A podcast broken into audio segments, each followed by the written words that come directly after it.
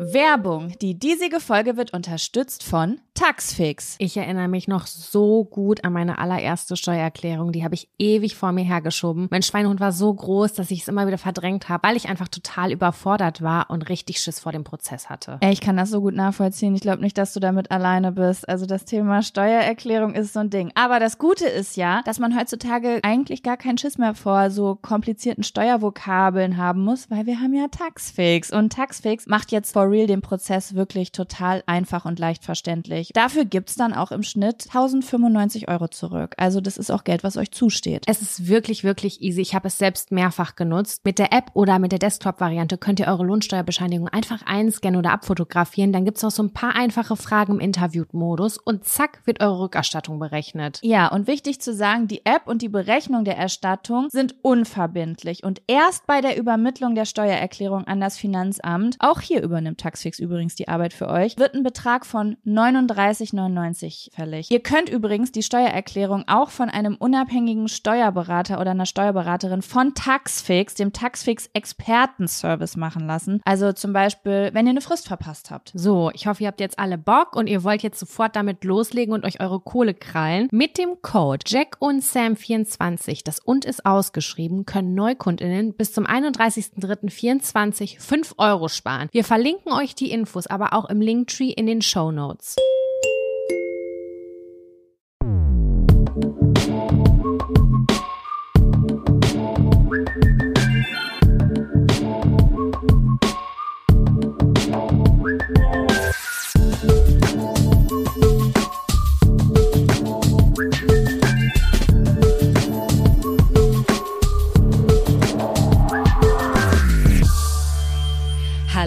Und herzlich willkommen zu einer neuen Folge Jack und Sam. Dem Podcast, in dem wir eure Zettel ziehen mit euren Themen und euren Wünschen und dann ähm, darüber sprechen mit unserer Expertise. ja. Hallo Jaco, wie geht's? Wie steht's? Bist du schon in den Hola. Urlaubsvorbereitungen?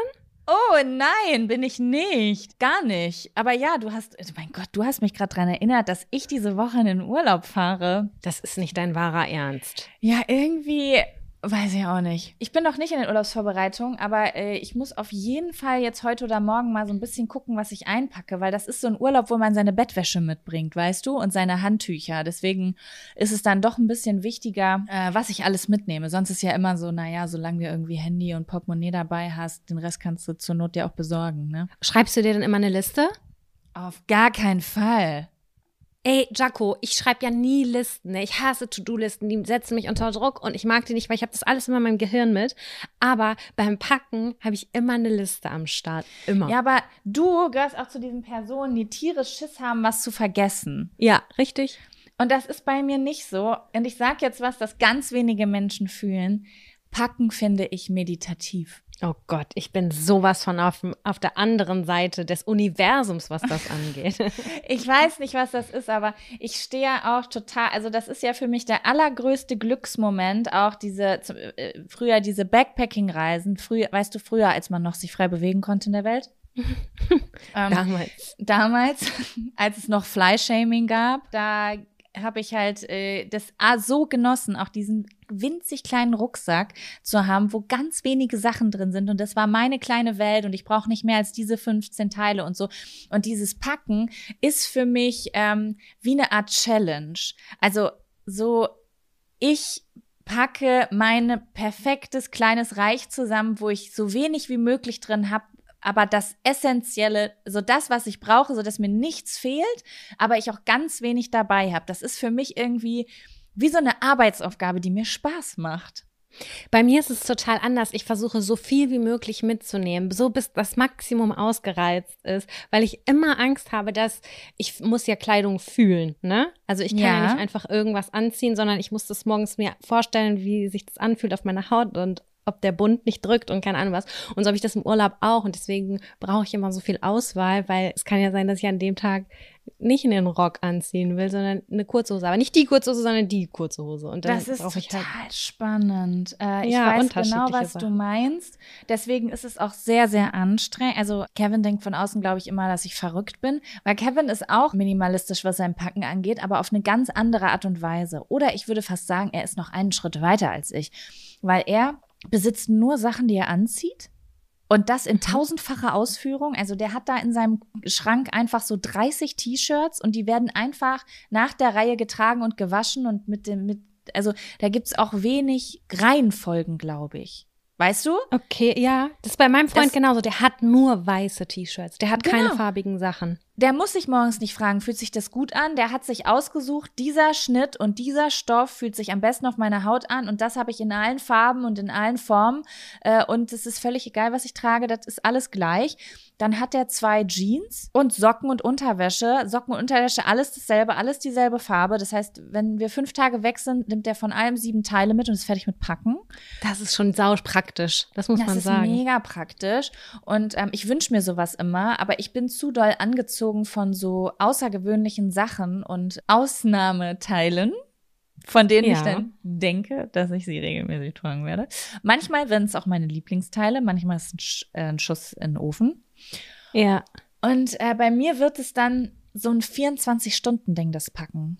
Also es ist dann ein extrem langer Prozess, wo ich auch alles anziehe, was ich mitnehme und schaue, wie sich das anfühlt. Und bei diesem Prozess finde ich eigentlich immer erst heraus, welche Dinge ich eigentlich wirklich anziehe, weil alles, was nicht mitkommt, das ist, sind eigentlich Sachen, die brauche ich gar nicht. Die ziehe ich sowieso nie an. Ich sag dir ganz ehrlich was, das, was du gerade beschreibst, löst Herzrasen bei mir aus, weil ich das so schrecklich finde, wenn ich mir vorstellen müsste, das alles einmal anzuziehen. Ich hasse das so doll, ich kann das gar nicht in Worte fassen. Und ich weiß auch nicht, warum das so ist, aber ich ziehe mich ungern um und packen finde ich auch einfach so stressig. Ich finde es so, ah, vielleicht habe ich es noch nie zeitig angefangen. Vielleicht sollte ich das einfach mal probieren. Ich glaube, es kommt immer so ein bisschen drauf an. Ich muss jetzt gerade zum Beispiel an euer Putzen denken. Also ähm, wir haben ja hier schon mal im Podcast drüber geredet, dass äh, du es häufig so machst, dass du einen Timer stellst, wenn du äh, mit deinem Freund, wenn ihr den Haushalt macht, weil das dann Speed wie so ein Genau, das macht, das macht ja was mit dir. Also das schüttet ja so Excitement-Hormone aus, dass man so, weil es eine Herausforderung ist. Weißt du? Auf jeden, ja. Und ähm, meine Herausforderung war immer, dass ich jedes Mal, wenn ich fliege, noch weniger Kilogramm da habe. Und das Ah. und das war immer mein Ziel. Das, und ich habe es bisher ab einem gewissen Zeitpunkt fast jedes Mal geschafft, dass die Person, die am Flughafen arbeitet und mein Gepäck äh, wiegt, etwas dazu sagt, weil sie ja sieht, wie lange ich verreise und die Kiloanzeige sieht. Und dann bekomme ich jedes Mal so einen Spruch wie, drei Wochen Thailand mit sechs Kilo. Na, das habe ich auch selten gesehen. Und das erfüllt mich mit so einer Glückseligkeit, weil ich denke, Das finde ich halt Mission komisch. aber- accomplished. Ja, man muss auch dazu sagen, ich hatte ja voll lange Rückenprobleme. Das heißt, ich konnte auch so schwere Rucksäcke nicht tragen. Also ich Mhm. konnte jetzt nicht sagen, ich, ich, ich pack 20 Kilo in meinen Rucksack, weil dann, das hatten wir einmal, hat mein Freund vorne meine 15 Kilo getragen und hinten seine 20 Kilo. Das war It's so schlimm für mich. Das, das zu sehen. Er hat, ich meine, er hat so getan, als ob es gar nicht schwer wäre, weil er ganz süß ist. Aber ähm, es hat sich irgendwie falsch angefühlt. Und deswegen hatte ich immer so mein kleines, leichtes Ding. Und deswegen habe ich das immer angezogen, weil es ist jetzt natürlich was anderes. Ich verreise innerhalb Deutschlands, aber äh, wenn du warst ja auch schon mehrmals äh, in Südostasien, es ist ja scheißenwarm da. Ne? Also so, dass du eigentlich nackt sein willst den ganzen Tag. Ja, eigentlich schon. Dann habe ich äh, so zum Beispiel, wenn ich so ein ganz luftiges Top hatte, einfach so zwei oder drei. Ähm, also ich habe einfach zum Beispiel das angezogen, um zu sehen, dass jedes Top mit jedem Unterteil funktioniert. Weißt du? Ja, das Weil ist dann auch schlau. So, aber normalerweise bin ich ja überhaupt gar nicht so ein organisierter Mensch. Das habe ich wirklich nur bei diesem Packen. Weiß nicht wieso. Vielleicht sollte, hätte ich beru beruflich das machen sollen. Berufliche Packerin kann man dich dann buchen, wenn man in den Urlaub fährt, damit du die, die Sachen dann aussortierst. Ja, dann rufen mich Leute an und sagen so, hallo Jaco, ich fliege für vier Wochen nach Mexiko. Ich möchte nicht mehr als äh, zehn Kilo in meinem Rucksack haben. Dann komme ich und dann haben wir acht. Das ist, ich glaube, das ist eine Marktlücke. Das gibt's nicht. Da hast du wirklich einen super krassen USP. Ja, ja, oder? Ich bin Auf dann die jeden. Marie, die Marie Kondo des Reisens. Finde ich gut. Wie sind wir hierher gekommen, Sam? Ich habe dich gefragt, ob du schon in Urlaubsstimmung bist und ob du schon gepackt hast. Mm, Ich bin gerade noch nicht so richtig in Urlaubsstimmung, weil ich muss dir ganz ehrlich sagen, Es ist fast mein Abfaktor geworden, aber das ist es nicht wert, weil ich, ich packe jetzt nicht das Wetter in den Abfaktor, das wäre irgendwie zu smalltalkig. Aber das Wetter fuckt mich richtig hart ab. Also ich will das immer schön reden und positive Vibes und so, aber sorry, ich habe das Gefühl, es liegt eine Wolldecke, eine graue, Wolldecke über mir.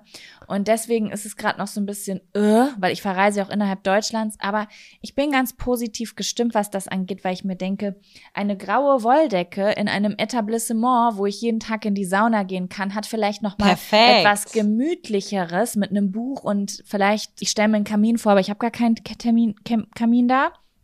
Aber du weißt, glaube ich, was ich meine, ne? Wenn man irgendwie, wenn das Wetter scheiße ist, dann ist die Vorstellung irgendwie so eine kleine ha äh, Bademantel, Decken, Saunasituation zu haben etwas attraktiver als jetzt. Ja, zu Hause kann ich das immer nicht so gut, obwohl man sich das zu Hause natürlich auch genauso bequem machen kann. Aber you know what I mean. Ich werde euch auf jeden Ich Fall weiß, berichten, wie es war. Also Urlaubsstimmung noch nicht, aber wir haben ja hier schon öfter auch darüber geredet, dass ich nicht so der Vorfreude-Typ bin. Ganz im Gegenteil zu mir, weil ich ja nur von der Vorfreude lebe und dann geht's los und dann wird's irgendwie so normal. dann wird's halt eine kleine Reise. Ich weiß das immer erst, äh, wenn ich im Auto sitze, ob ich dann total, ob dann der, das Feuer entfacht oder nicht. Aber ja, ich werde euch auf jeden Fall nächste Woche, in der nächsten Folge kann ich euch dann erzählen, wie es war in meinem, in meiner Wellness-Situation. Da freue ich So. mich drauf. Wie geht es dir denn? Was gibt's bei dir Neues? Schwangerschaft? Bist du schwanger? Hast du Heroin ausprobiert? Nee, aber ich hatte eben gerade die perfekte Reihenfolge. Ich habe geduscht vor dem Dingens, vor dem vor der Aufnahme und vor dem Duschen war ich kurz kacken. Und ich finde es richtig geil und befriedigend, wenn ich erst auf dem Klo war und Nummer zwei musste und dann duschen gegangen bin und dann fühle ich mich richtig super sauber und richtig geil. Wenn die Reihenfolge andersrum ist, werde ich manchmal wütend. Dann mag ich meinen Körper nicht, weil die Ja. Sauberkeit, das Sauberkeitsgefühl ist dann nicht mehr so da. Deswegen war ich gerade sehr zufrieden. Ich möchte dir eine Frage stellen, über die ich mich diese Woche mit einer Freundin, also darüber habe ich mich mit einer Freundin unterhalten und ich würde gern wissen, was du dazu sagst. Okay. Und zwar, A, duschst du jeden Tag? Diese Frage musst du nicht beantworten, wenn du nur einmal die Woche duschst zum Beispiel oder alle zwei Wochen. B, duschst du gerne? Jaco, das ist Teil eines meines äh, Abfaktors. Ich möchte das gleich, die, diese Frage, können wir die bitte gleich in den Abfaktor mit Okay, reinnehmen? okay. Ja, weißt du was? Dann sprechen wir jetzt einmal kurz über die Sponsoren der Folge und dann fang, beginnen wir mit dem Abfaktor. Ich möchte da wirklich mit dir drüber reden. Okay, ich freue mich sehr drauf. Der Sponsor, äh, die Sponsorin der diesigen Folge ist die Koro Drogerie, die einzig wahre Koro Koro Drogerie. Da kriegt ihr Nussmusse, Trockenfrüchte, ganz viele leckere Sachen in großen Mengen, sodass ihr Verpackungen spart und einen großen Vorrat euch aneignen könnt. Und Jaco hat da etwas, was du uns gerne empfehlen möchtest, stimmt? Ich habe das letztes Jahr schon empfohlen, aber dieses Jahr ist es mir ähm, nochmal ein Anliegen, äh, weil wir sind ja jetzt in der Vorweihnachtszeit und ähm, ich habe ja jetzt hier, also meine Weihnachtsdekoration ist schon ausgepackt. Ich hatte ja noch nie welche, aber dieses Jahr habe ich einfach mal losgelegt, weil ich dachte, ich habe jetzt auch einen Hausfrauen-Podcast, dann brauche ich auch Weihnachtsdekoration. Na klar. Und zwar äh, die gebrannten Mandeln. Ich finde, dass gebrannte Mandeln mit das leckerste sind, was es auf der Welt gibt. Das ist für mich so süchtig machend wie die Chips mit der mit dem krassesten Glutamat irgendwie gefühlt drin und ich esse aktuell keine Nüsse, weil ich Bauchschmerzen von Nüssen kriege. Also ich habe jetzt wirklich so ein bisschen rausgefunden, Nüsse sind unter anderem das Problem und ich bin so traurig, weil ich bei jeder Koro Bestellung immer diese gebrannten Mandeln auf der Startseite sehe und so traurig bin und ich habe gedacht, ich möchte es einmal nochmal empfehlen. Leute, holt euch eine 1 Kilo Packung gebrannte Mandeln von Koro. Die schmecken übelst geil. Ganz alternativ könnt ihr auch die nicht gebrannten nehmen und das auch zu Hause machen, falls die ausverkauft sein sollten. Das ist nämlich auch ganz einfach. Ach wirklich? Was macht man das? In Zucker und dann in den Ofen? Oder wie Zucker, nee, Zucker, Wasser in einer Pfanne anrühren, bis es karamellisiert und dann die Mandeln rein, durchrühren und dann einfach auf dem Blech trocknen lassen. Oh, ich könnte dich jetzt einladen und du machst es mit mir in Kitchen Und es riecht so gut, wenn du das zu. Hause machst. Das riecht so gut. Es riecht wie auf einer Kirmes oder auf dem Weihnachtsmarkt. Ach man. Also manchmal sind ja so geile Sachen ausverkauft, ne? Und das, das ist auf jeden Fall eine Alternativmöglichkeit. Beides Das stimmt. bei der Koro Drogerie. Das stimmt, das ist gut, dass du das sagst, weil ich weiß, dass die gebrannten Mandeln nämlich letzte Woche ausverkauft waren, als ich geguckt habe. Und jetzt habe ich eben vor dem Podcast, weil ich es empfehlen wollte, nochmal geguckt. Und jetzt sind sie gerade nicht ausverkauft. Aber vor Weihnachten sind Ah. diese Sachen immer super schnell weg. Also wenn ihr guckt, dann äh, ist es gut, dass du den Tipp nochmal gibst, dass man das easy selber machen kann. Wenn ihr wollt, könnt ihr da bestellen. Wir haben einen 5% Gutschein für euch. Und zwar ist es Jack und Sam, alles zusammen und groß. Ihr findet alles wieder in den Show Notes.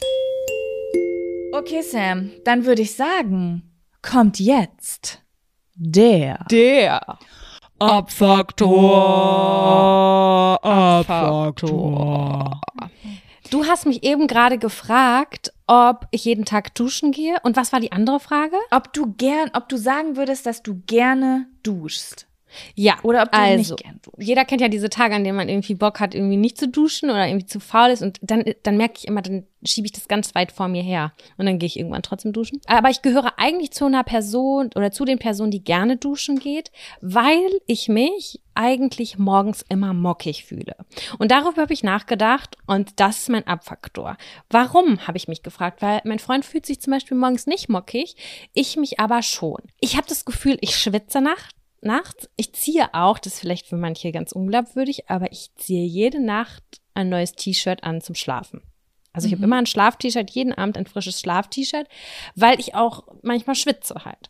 Und dann habe ich darüber nachgedacht, woran liegt es, woran liegt es? Und es sind meine Brüste. Meine Brüste sind schuld. Die machen mir manchmal so ein ekliges Gefühl. Die fallen dann in so, wenn ich zum Beispiel auf der Seite liege, so halb in die Achselhöhle, dann ist da so eine, so eine kleine, kleines, ja, es ist doch einfach so. Und dann schwitzen die da und Ich habe keine Brüste, Flüssigkeit. Sam. So, das ist einfach, das regt mich richtig auf. Ich fühle mich nämlich nur mockig im Oberkörperbereich. Nicht untenrum, nicht an den Füßen, nicht auf dem Kopf, immer nur so im Oberkörperbereich. Weil ich halt so ein bisschen schwitze vielleicht und meine Brüste mich nerven. So, und dann war ich jetzt am Wochenende, habe ich gesagt, so, ich mach, ich bin ja eigentlich eine Person, die gerne auch so Soft Bras oder so Sport-BHs oder sowas trägt. Und am Wochenende habe ich gesagt, komm, fuck off BH. Und dann hatte ich irgendwann mal also dann habe ich halt gemerkt, Alter, ich schwitze hardcore unter den Brüsten. Es ist Winter, what the fuck einfach. Dass da halt so richtig das nass war, so wie unter einer Achsel, wenn ich Sport gemacht habe. Das hat mich richtig wütend gemacht. Und ich dachte nur so, ey, das ist einfach so ekelhaft. Also mein, mein Hauptabfaktor ist eigentlich das unter den Brüsten Schwitzen. Das ist einfach sau ekelhaft. Und jetzt dann habe ich mir eine Frage gestellt. Benutzt jemand Deodorant unter den Brüsten?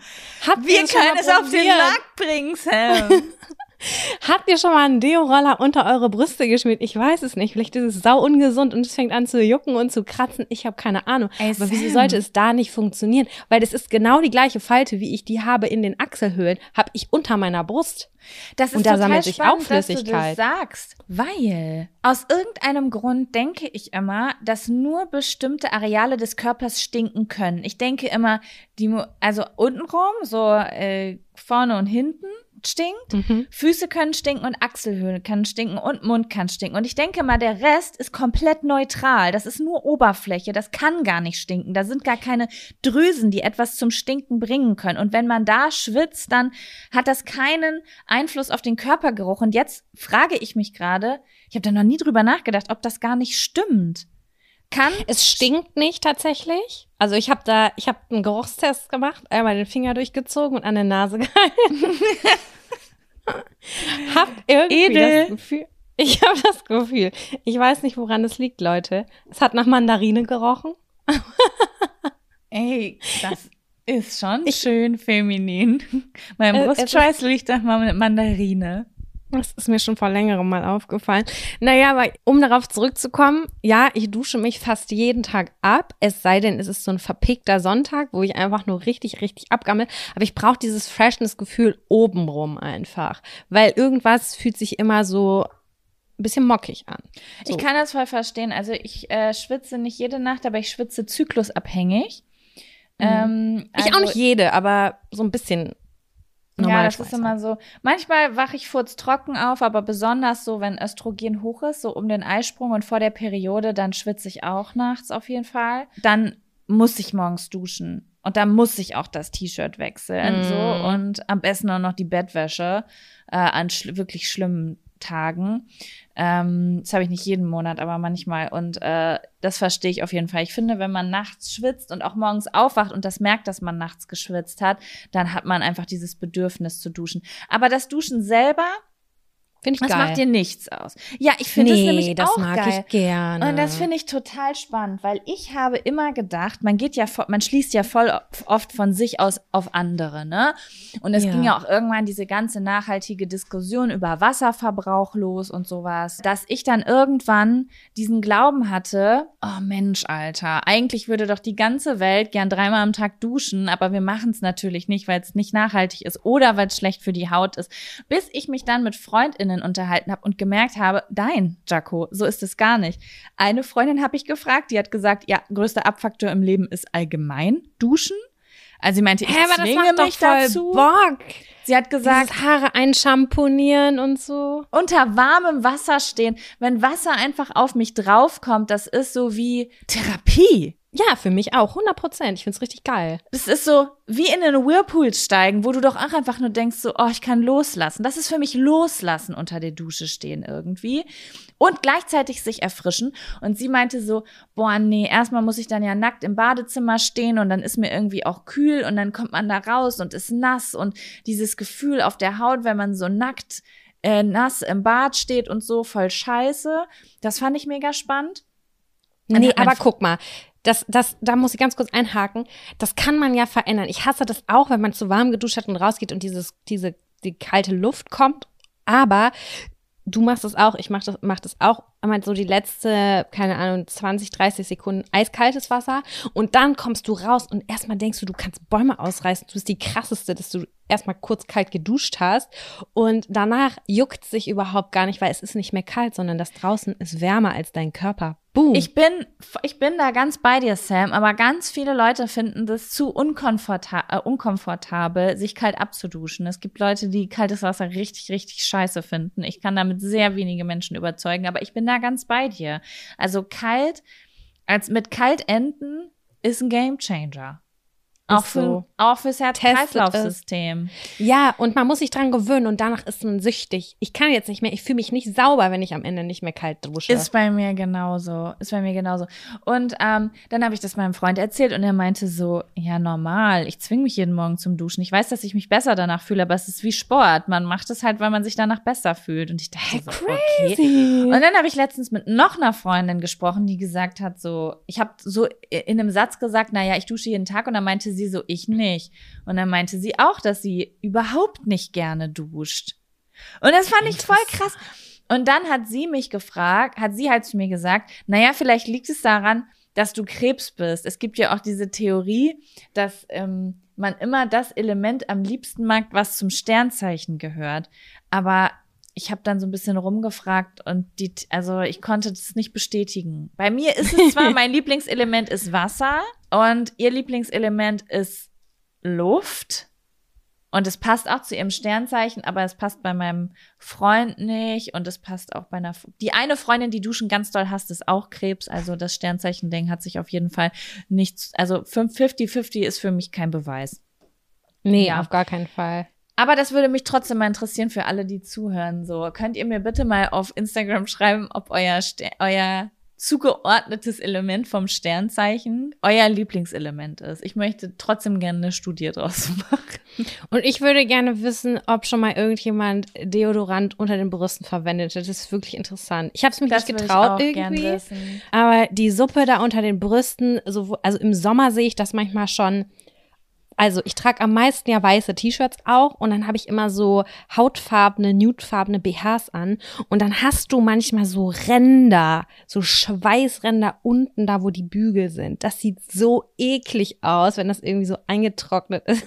ich finde das einfach so ekelhaft. Nennen wir es Brustwasser? Es ist, wir können es Brustwasser nennen und ich finde, es ist genauso ekelhaft wie Arschwasser. Es ist einfach auf der gleichen Ebene. Na, aber komm, bei Brustwa bei Arschwasser, da hast du auch noch die, die kotige Situation dazu. Da kann auch noch ein bisschen äh, problematischer Geruch dazu kommen. Aber bei Brust ist es ja Mandarine. Ja, es ist schon Mandarine, aber es ist auf jeden Fall, das finde ich jetzt auch noch mal ganz kurz interessant, wie, wie du Duschgel verwendest. Also ich nehme Duschgel eigentlich hauptsächlich und schmier es mir unter die Achseln und ein bisschen Oberkörper.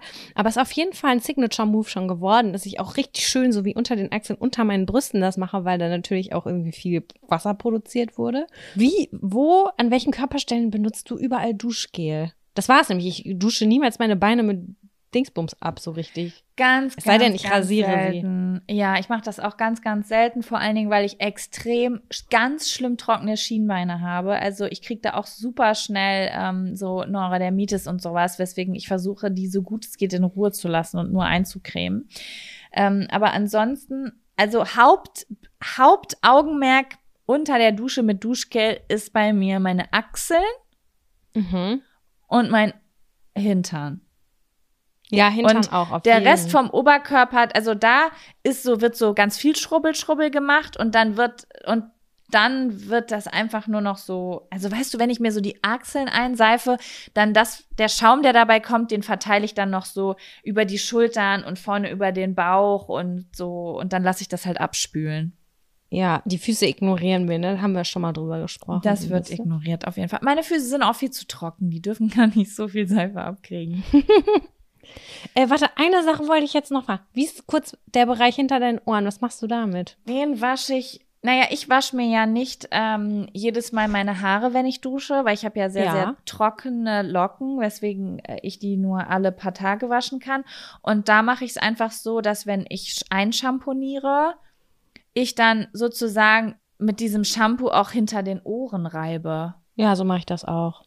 Ja, aber sonst bekommt diese Stelle keine Aufmerksamkeit von mir. Ja, Nee. und jetzt neuerdings auch immer auf den Ohren, weil ich das nämlich jetzt auch voll oft mache, wenn ich mich schminke und Foundation drauf mache, dass ich auch ein bisschen was auf die Ohren mache, weswegen ich das jetzt nie vergessen darf, beim Haarewaschen auch in, in meinen Ohren mit einzuschamponieren. Okay. Wow. Ja, das sind doch, kennst du nicht diesen Make-up-Trick von diesen Leuten, die sagen, du musst deine Ohren mitschminken? Ja, das habe ich schon tausendmal gesehen, aber ich habe es noch nie mitgemacht. Ich sag's dir ganz ehrlich. Und doch mein Make-up. Ich bin, ich habe so eine rötliche Haut, also so ein Rotstich. Die meisten Make-ups haben das nicht, dass das echt komisch aussieht, wenn ich in der Kälte stehe und dann ist mein Gesicht so beige und meine Ohren sind feuerrot. Das kommt bei mir aber trotzdem auch durch bei, weil ich habe immer eine rote Nase oder kriege sie relativ schnell, wenn es draußen kalt ist und äh, dann da kann ich Ja, sonst ist wie viel Make-up drauf so. haben, das scheint trotzdem durch. Spätestens Ja, wenn ich mir die stimmt. Nase geputzt habe, ist es wieder weg.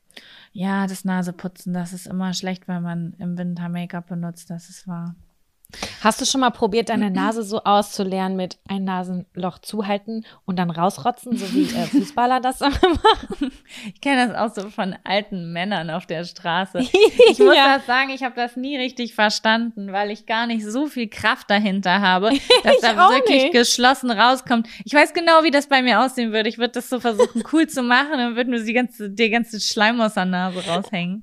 Ja, und an der Oberlippe hängen. Ah, Boah, jetzt kam mir wirklich kurz so ein Wirkmoment. äh. Wir sind richtig lecker in die, in die Folge gestartet, Sam. Ja, was ist denn dein Abfaktor, liebe Jaco?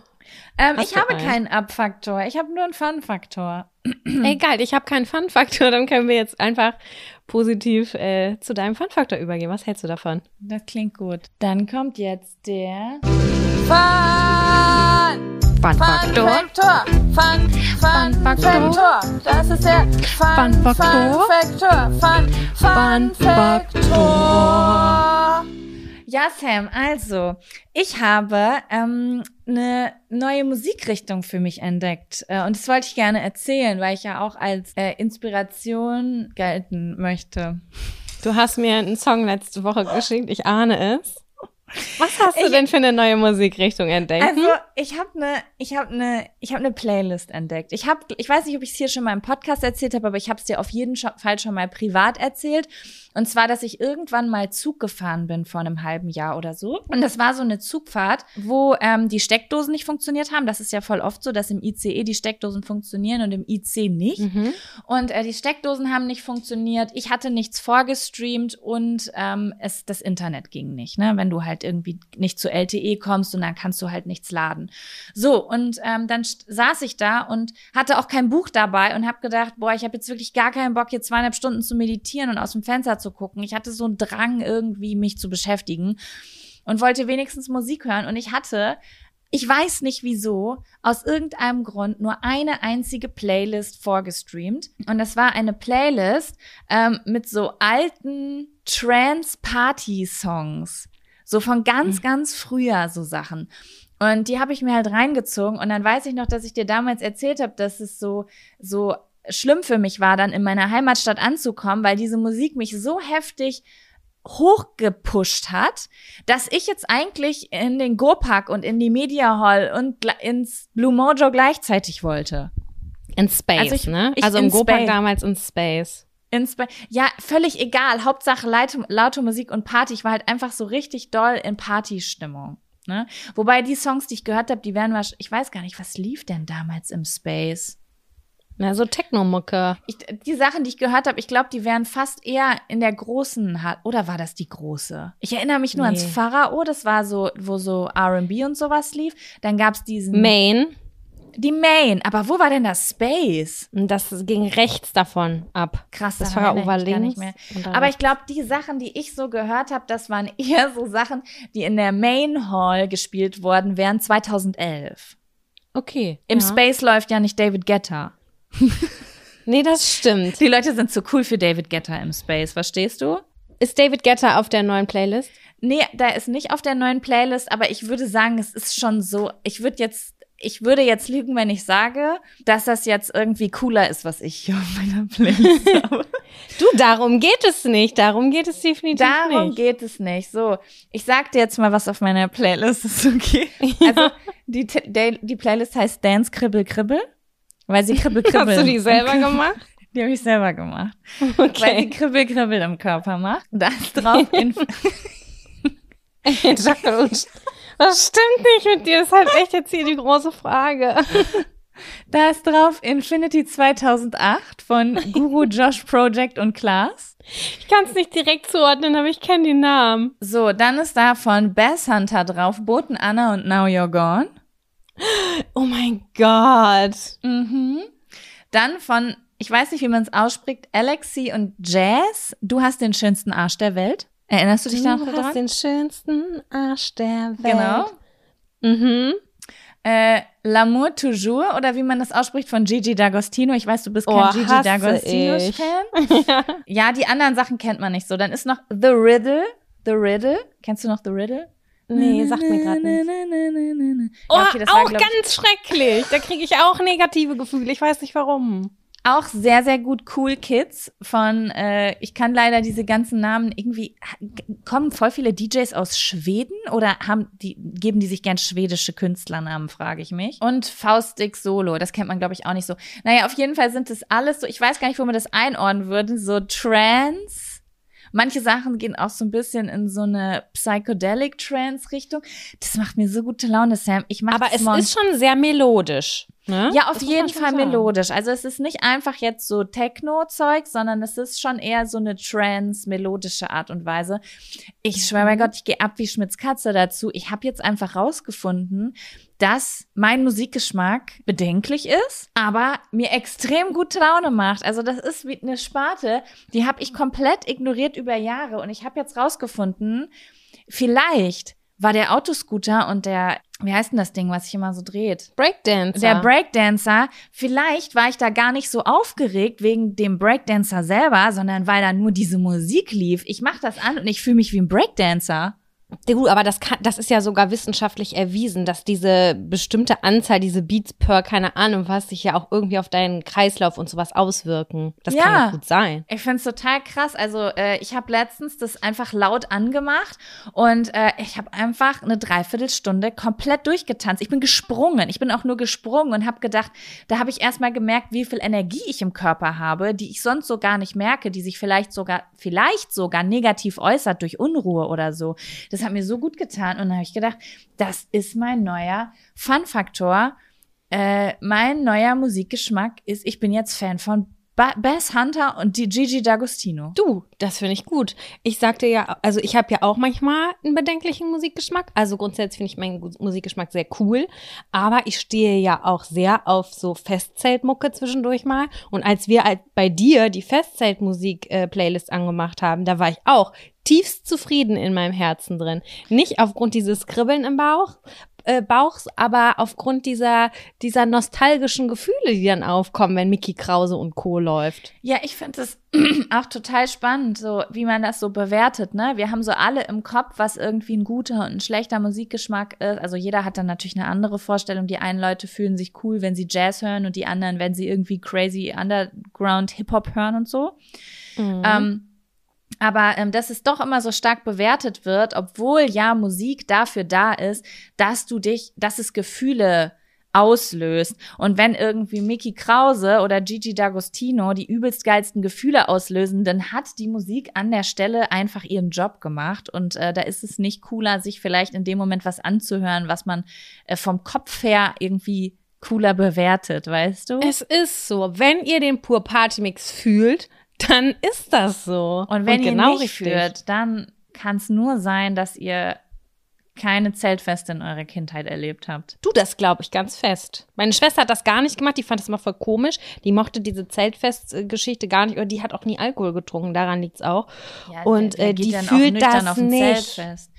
Ja, natürlich fühlt sie es nicht. Kevin fühlt es auch überhaupt nicht. Der ist in Bielefeld groß geworden und hatte halt immer direkt Zugang zu allen Genres irgendwie auf irgendwelchen Partys. Ich glaube, wenn du, wir haben das gar nicht so bewertet. Wir wollten das Abenteuer im Sinne von, da sind alle Leute, da sind irgendwelche Boys und äh, die Musik hat einfach das mit uns gemacht, was jetzt diese Trash-Musik auch mit einem macht, wenn es einfach so naja, auf Partys wird halt Musik gespielt, die gute Laune macht, sag ich jetzt mal. Mhm. Und wenn du dann voll bist und das deine ganze Kindheit lang hörst, dann kriegst du einfach später gute Laune, wenn du so einen Scheiß hörst. Ist auf jeden Fall so. Ja. Ne? Geil, Jaco. Hast du die öffentlich gemacht, die Kribbel-Kribbel-Playlist? Nee, habe ich nicht, aber kann ich mal machen. Warte mal. Mach mal. Wie findet man, warte mal. Songs. Oben ist bestimmt. Ach nee, die ist, wenn hier steht auf privat umstellen, dann ist sie wahrscheinlich schon öffentlich, ne? Ja, wie heißt sie nochmal? Dance Kribbel Kribbel. Dance Kribbel Kribbel. Okidoki. Ran an die Tasten. Ich weiß nicht, ob ihr die findet, so klein wie die ist. Das erste Lied ist Infinity. Oh mein Gott, geil einfach. Schöner Fun-Faktor. Ich möchte, dass ihr das fühlt und dann auch so eine, ich finde auch, man hat so ein bisschen so eine, so eine spirituelle Erleuchtung, wenn man das hört. Ist eigentlich Every Time We Touch von Cascada auch drauf? Das ist nicht drauf. Und ich habe das zu oft in meinem Leben gehört. Ich kann das nicht mehr hören, aber theoretisch würde es so ein bisschen auch ins Profil passen. Okay.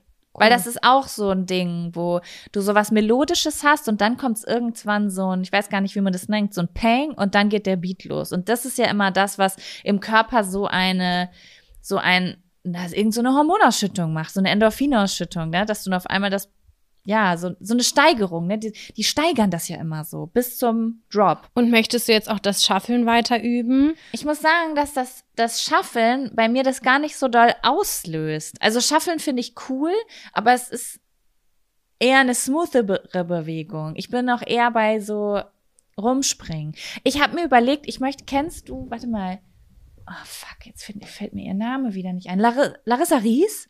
Ja, klar. Ich habe mir überlegt, das ist jetzt eigentlich mein Traumjob, den Job, den sie macht, weil sie ist ja DJ und sie mhm. legt diese Musik auf und dann ist sie hinterm DJ-Pult, macht die Musik an und dann springt sie die ganze Zeit rum. Und das ist jetzt meine neue Vorstellung von endlosem Glück. das kann, ja, das, das klingt auf jeden Fall richtig nice. gut.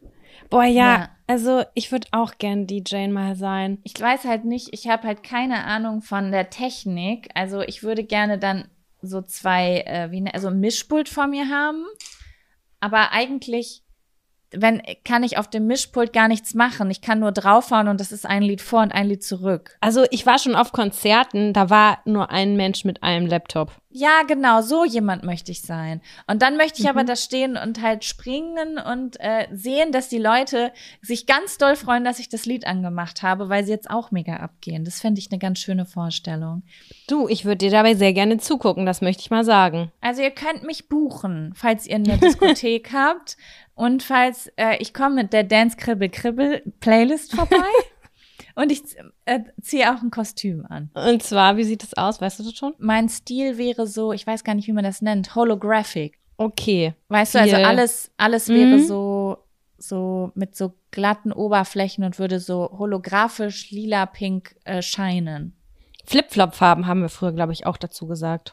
Ja, Flip-Flop-Farben, genau. Ich wäre so Flip-Flop-Farben-Girl. Cool. Nu, also. Da kann ich endlich wieder bei H&M in der Kinderabteilung einkaufen. Yay!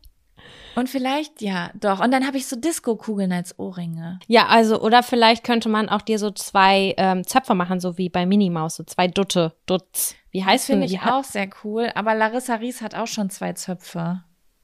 Ah, ja, okay. Gut, ist Na, das dann ich verboten? Ich habe ja jetzt, nee, ist nicht verboten, aber ich habe ja jetzt schon gesagt, dass ihr Job mein Traumjob ist. Und wenn ich jetzt auch noch so eine ähnliche Frisur habe, dann könnte ich als Kopie, als schlechtere Kopie durchgehen. Okay, ja, nee, dann müssen wir noch mal gucken an der Frisurfront. Das war mein Fun-Faktor. Sam, hast du einen Fun-Faktor? Nee, du meinst eben nicht, ne? Nee, bei mir ist alles überhaupt nicht witzig gewesen. Wollen wir dann einen, ähm, einen Zettel ziehen? Oh, Ein sexuellen Zettel stimmt, ziehen? ja. Wir haben ja was versprochen. Der, Ze der erste Zettel steht ja schon. Du hast was versprochen. Ich wurde danach nicht gefragt wiederum. Du hast in der letzten Folge, war dein Wortlaut, weißt du was? Wir ziehen ihn in der nächsten Folge als erstes. Du hast das hier gestartet. Ja, und ich hätte es auch gerne vergessen, aber wir haben ja festgestellt, dass wir immer Cliffhanger machen und niemals drauf eingehen in der nächsten Folge. Und dann dachte ich, das mache ich jetzt für die Hörerinnen und Hörer. Dass ein bisschen Spannung aufgebaut ist und sie die nächste Folge hören müssen. Okay, gut. Dann geben wir euch das versprochene Futter, da wir sonst schon immer so viel ähm, vergessen. Und ziehen den Zettel.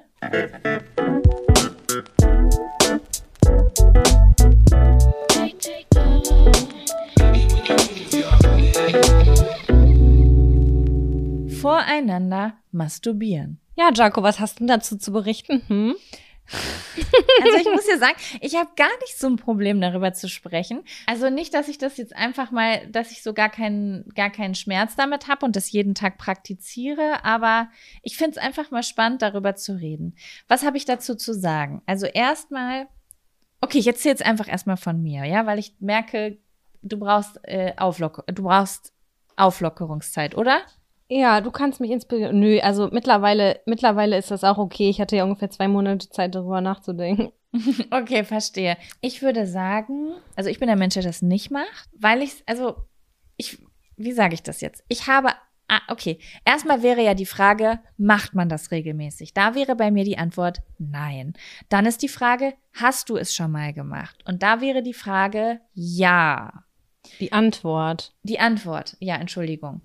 Ähm, und zwar das allererste Mal, dass ich das gemacht habe, war am Anfang meiner jetzigen Beziehung. Da Mhm. war es so, dass mein Freund mit seiner Familie in England war und dann hatten wir eine Skype-Situation. Und da kam das so zur Sprache, dass man das ja machen könnte. Und dann ist das halt so passiert, dass jeder das für sich gemacht hat und dem anderen dabei zugeschaut hat. Und oh, eine Cybersex-Situation. ja, eine Cybersex-Situation. Cybersex-Situation. Und ich, ich wünschte, ich wäre noch näher, also das ist ja mega lange her, das ist ja zehn Jahre her einfach mal. Deswegen kann ich jetzt nicht mehr ganz genau sagen, wie ich mich damals gefühlt habe. Aber ich kenne mich gut genug, dass ich weiß, dass das jetzt nichts war, wo ich gedacht habe, Mensch, das war ja großartig, das müssen wir öfter machen. Ehrlich, ich hätte gedacht, dass du sagst, das ist richtig wild und zackig gewesen. Da hätte ich Bock drauf, das mal wieder zu machen. Nee, ich weiß auch nicht. Das ist so, Ist das cringe? Es hat mich Überwindung gekostet und irgendwann war ich drin, aber ich weiß nicht wieso, Sam. Ich will nicht sagen, dass ich Probleme mit Intimität habe, aber ich habe Probleme mit einer gewissen oder ich mag eine gewisse Art von Intimität nicht so gerne oder sie fällt mir schwer. Ich kann zum Beispiel auch Leuten nicht lange in die Augen schauen. Mhm. So, also ich mache das so ganz natürlich im Gespräch, aber ich würde schon sagen, dass ich viel so im Raum rumgucke. Das hilft mir so ein bisschen, mich zu entspannen. Und ähm, ich, ich und, Entschuldigung, ich muss gerade an ganz viele Sachen denken und ich habe Entschuldigung, das war gar nicht, ich habe dich gar nee, nicht alles ausgelacht. gut. Möchtest du es erzählen? Nee, ich musste gerade an Augenkontakt beim Sex denken und ich habe mich schon immer an bei Pornos gefragt, wenn zum Beispiel eine Frau einem Mann einen Blowjob gibt und dann gucken die in Pornos immer die ganze Zeit so nach oben und suchen den Augenkontakt und ich denke mir nur so, Alter, übelst anstrengend, gar keinen Bock. Anstrengend, voll. Ähm, ja, irgendwie, es ist natürlich etwas, was sehr viel Verbindung schafft, ne? Also so sich beim Sex und so in die Augen zu gucken. Aber ich könnte das jetzt nicht die ganze Zeit. Wenn das so einen kurzen Moment ist, okay. Aber irgendwie, ich, ich bräuchte dafür sogar noch mal mehr Nähe. Aber jetzt so über den Bildschirm, irgendwie war das so. Das ist nicht die Art von Sexualität, die mich irgendwie anmacht. Okay. Und auch so, wenn wir das, und die zweite Situation, die ich halt so kenne, ist halt irgendwie das, oh Gott, jetzt wird's schon sehr intim. Also. Noch intimer. Popcorn raus. Also wir haben das nie so gemacht, dass wir das irgendwie voreinander so gemacht haben, also so abgesprochen. Aber ähm, ich habe meinem Freund mal erzählt, dass wenn ich masturbiere, ich sehr, sehr viele Orgasmus, Orgasmen in sehr, sehr kurzer Zeit hintereinander haben kann. Ja er hat irgendwann gesagt, ich würde das gerne mal sehen, was du da machst, dass das dann so schnell geht. Also wie das physiologisch, was du da physiologisch machst, weil er mhm. wahrscheinlich auch einfach wissen wollte, kann, kann ich das auch machen? Ja. Und dann habe ich das mal gemacht, aber das war eher, weißt du, es war eher Unterricht. Das ist wie Malen nach Zahlen, also Orgasmus nach Zahlen sozusagen. Orgasmus nach Zahlen, genau. Mhm. Aber so tendenziell muss ich jetzt ganz ehrlich sagen, ist es wahrscheinlich so eine gewisse Spannung, die Menschen, manche Menschen erotisch finden. So ein ganz intimer Moment, sich gegenüber zu sitzen oder so und sich dabei zu beobachten gegenseitig. Aber für mich ist es keine erotische Spannung irgendwie, sondern es ist irgendwie nicht mein Vibe, nicht, das ist nichts, was mich so anmacht. Ja, so würde ich sagen. Also ich finde den Gedanken, so wie du das gerade beschrieben hast, schon erotisch. Das muss ich sagen, so wenn ich mir das so vorstelle. Aber ich muss sagen, es macht mir auch ehrlich gesagt nicht so eine Freude dabei zuzusehen. Weißt du, ja. wie ich meine? Ja. Mein Freund dann theoretisch oder auch jemand Fremden dabei zuzusehen, wie der da an seiner Gurke rumschrubbelt. Ich weiß nicht, fühle ich irgendwie nicht so. Das ist es nämlich, weil du musst ja eine von beiden Sachen oder beide Sachen erotisch finden. A, dabei zuzusehen, wie dein Partner da sich einen runterholt. Oder es irgendwie geil zu finden, wenn jemand dir dabei zuguckt dabei, und ja, angeturnt ist. Und beide Sachen machen mich nicht an, sondern mhm. für mich ist es so, ich, ich bin dann so, wieso machen wir das, wenn wir Sex haben können? Verstehe ich nicht. Also das ist so, ich glaube, weil mir einfach das fehlt, dass mich das anmacht. So würde ich sagen. Ja, okay, alles klar. Aber du bist ja schon jetzt gerade ähm, sehr explizit darauf eingegangen, dass die Mas Masturbation auf jeden Fall zum Sexualverkehr dazugehört. Wie meinst du das? Naja, als der Zettel im Ursprung gezogen wurde, Mastur vor dem Partner masturbieren, habe ich halt gedacht, auch, habe ich auch darüber nachgedacht, ob und wie das so ist, wenn zum Beispiel sich zwei Leute hinlegen und dann Film gucken, ob das auch gängig ist, dass eine Person sich dabei vielleicht selbst befriedigt. Das weiß ich nicht. Bei mir ist das nämlich nicht so. Du meinst, wenn man Porno guckt oder irgendeinen Film guckt und daneben Keine, sitzt einfach dein Typ und holt sich einen runter? Ich habe keine Ahnung, vielleicht gibt es das. Ja, ich, ich, ich, ich bei mir nicht. Also ich muss sagen, dass ich sage das jetzt ganz, ganz ehrlich. Ich mag das nicht so gerne. Ich hatte diese Situation schon zwischendurch in meinem Leben, dass ich zum Beispiel jetzt irgendwie nicht unbedingt Bock auf Sex hatte an dem Abend und jemand gefragt hat, ob es mich stören würde, wenn derjenige sich jetzt zum Beispiel einen runterholt. Mhm. Und ich mochte das nicht. Also es ist etwas, ich bin nicht in einer erotischen, ich bin in keinster Weise in einer sexuellen Stimmung. Und wenn ich in keiner sexuellen Stimmung bin, dann will ich auch keinen Sex sehen. So, das ist dann so, ja. das ist mir unangenehm, wahrhaftig. Und dann mhm. ist es so, hey, das ist ein intimer Moment. Geh doch einfach mal ins Wohnzimmer oder geh doch einfach mal ins Schlafzimmer und mach das so wie ich, schließ die Tür ab und äh, hol dir kurz einen runter. Aber das ist, das ist, glaube ich, Typsache.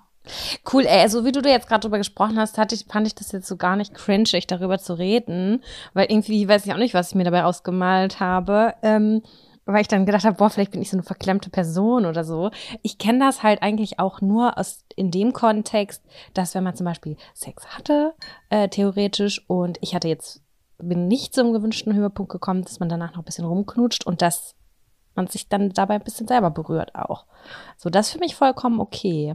Ja, okay, so weit habe ich jetzt gar nicht gedacht. Ich habe jetzt wirklich so, ähm, so weit gedacht, dass man, dass es wirklich der Akt des Zuguckens ist.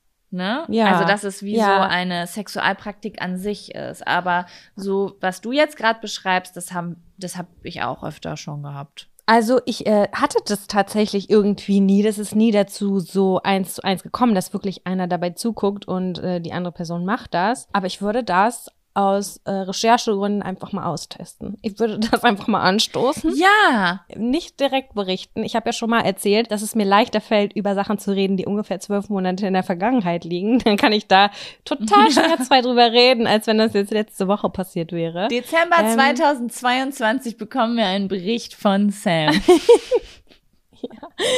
Ja, genau, so ungefähr. Aber ja, Ach ich finde so. das auf jeden Fall spannend und so wie du das gerade beschrieben hast, finde ich das eigentlich hocherotisch, muss ich sagen. So der Gedanke an sich, das finde ich eigentlich schön. Okay. Ja, dann wirst du mal berichten. Was ich übrigens noch sagen wollte, jetzt wo du das angesprochen hast, mit dem irgendwie danach noch mal kurz zu Ende bringen und so. Ähm, Ich Ja. habe kein Problem damit, zum Beispiel mich selber anzupacken, wenn es so am Anfang ist. Man zum Beispiel, also Ja. im Vorspiel oder im Nachspiel oder auch währenddessen.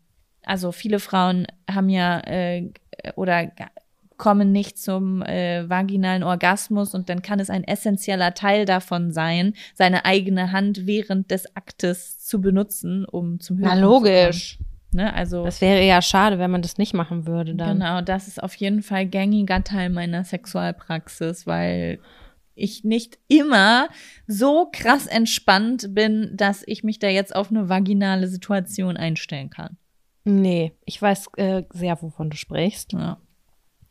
Ja, also fasst euch an, Leute, und Spielt habt Spaß mit euch. Rubbelt die Katz, macht immer, was auch immer sich für euch gut anfühlt oder auch nicht.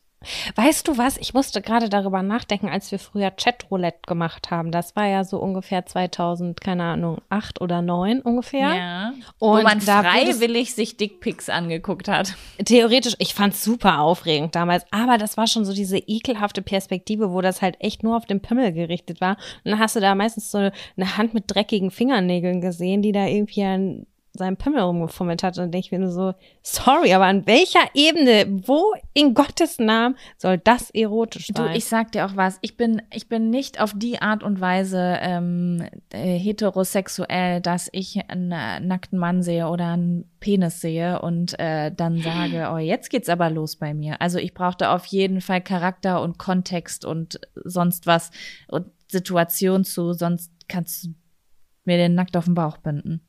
Große, große, ernst gemeinte Frage und ich freue mich sehr doll auch über Rückmeldung von euch.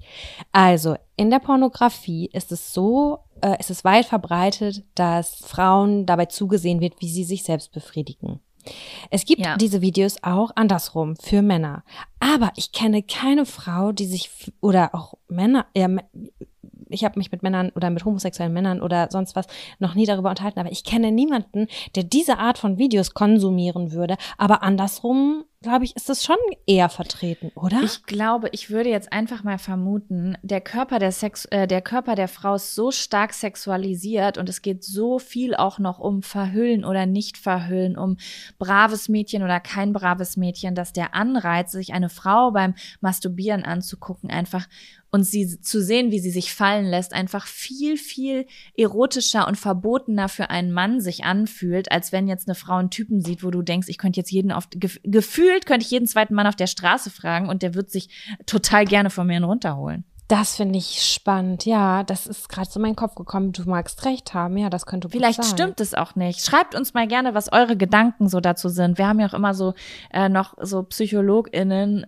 und so hier unter uns, die sich da auskennen. Vielleicht gibt's da ja Theorien zu. Mittlerweile haben wir auch viele, äh, viel mehr männliche Hörer auf jeden Fall. Ist das so? Ja, ich habe jetzt auch hin und wieder, also so in der Quote, deutlich mehr Nachrichten von Typen auch bekommen, die irgendwie uns über die Freundin kennengelernt haben oder irgendwie so Mhm. auf uns. Äh, und das, das merke ich einfach bei den Rückmeldungen, bei jetzt zum Beispiel Instagram. Dann kriege ich, weiß ich nicht, ich sag mal 20 Nachrichten und äh, eine davon ist von einem Mann. Ja, die können hier lernen. ja, das war, ist richtig nett. Also das finde ich cool. Das ist Bild, das dann, deswegen sind wir in der Kategorie Bildung gewesen. Na klar.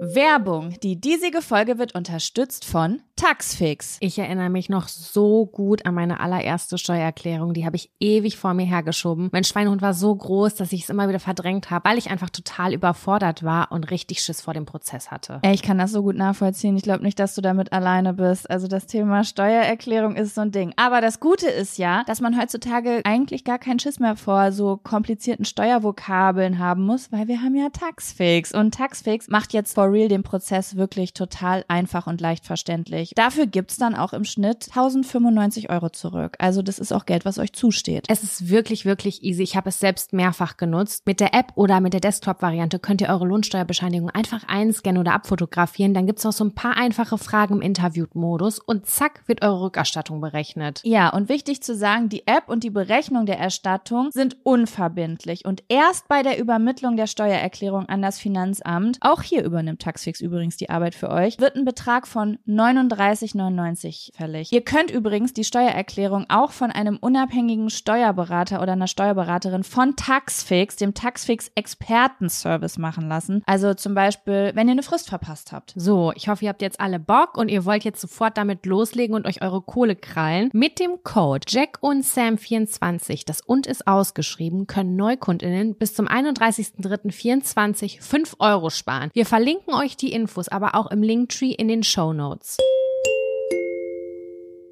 Gut, Sam, was sagst du? Wird es Zeit für einen neuen Zettel? Aber ja, ich habe hier meine Zettel griffbereit und da würde ich jetzt einfach mal reingreifen. Okay, Sam, du suchst einen Zettel aus und ich gehe schnell pinkeln, okay? Ja, mach das.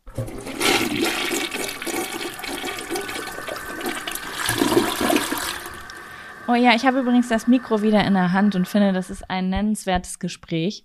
Kurz, ähm, Ja. weil ich dann nämlich auch mal gerne. Äh, ich war gerade auf der Toilette und habe mit äh, Sam weiter telefoniert und habe ihr erzählt, dass ich die Folge Crypto Queen von Weird Crimes mit Ines Agnoli und Visavi gehört habe, die Sam mir empfohlen hat und habe ihr gesagt, dass ich so ein so ein leicht so ein kriminelles Verlangen seitdem habe ähm, auch, weil mich die Frau so inspiriert hat. Auch wenn die ganz schlimme Sachen gemacht hat und ich niemals von den Armen etwas nehmen würde, ähm, fand ich einfach, dass sie das, sie hat kein krass Monopoly gespielt. Also es ist eine, ist eine Frau, Frau. die hat einfach so heftigen, unfassbar großen Betrug begangen, dass es so wahnsinnig ist, dass ich es schon fast inspirierend fand, auf eine psychopathische Art und Weise.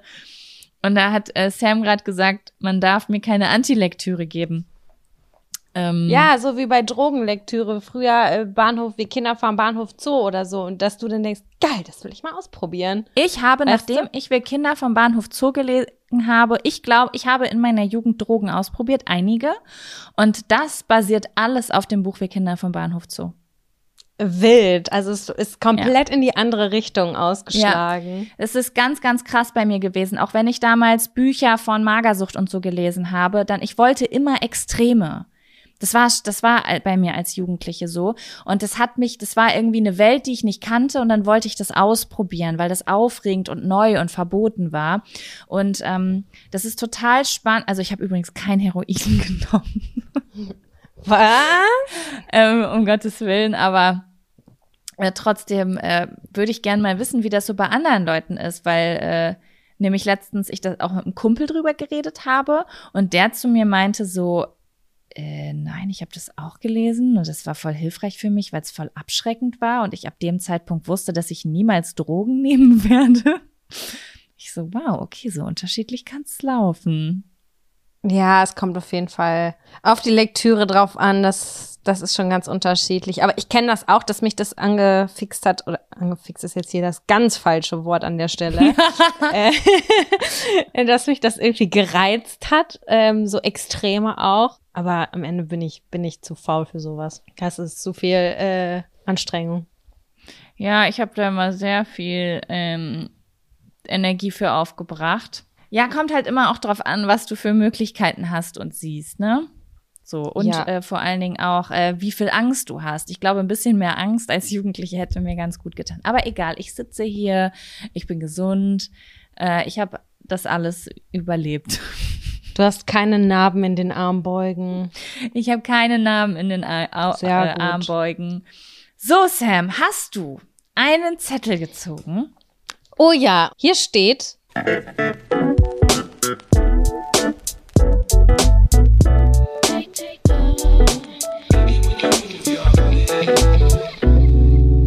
Influencerin als Beruf.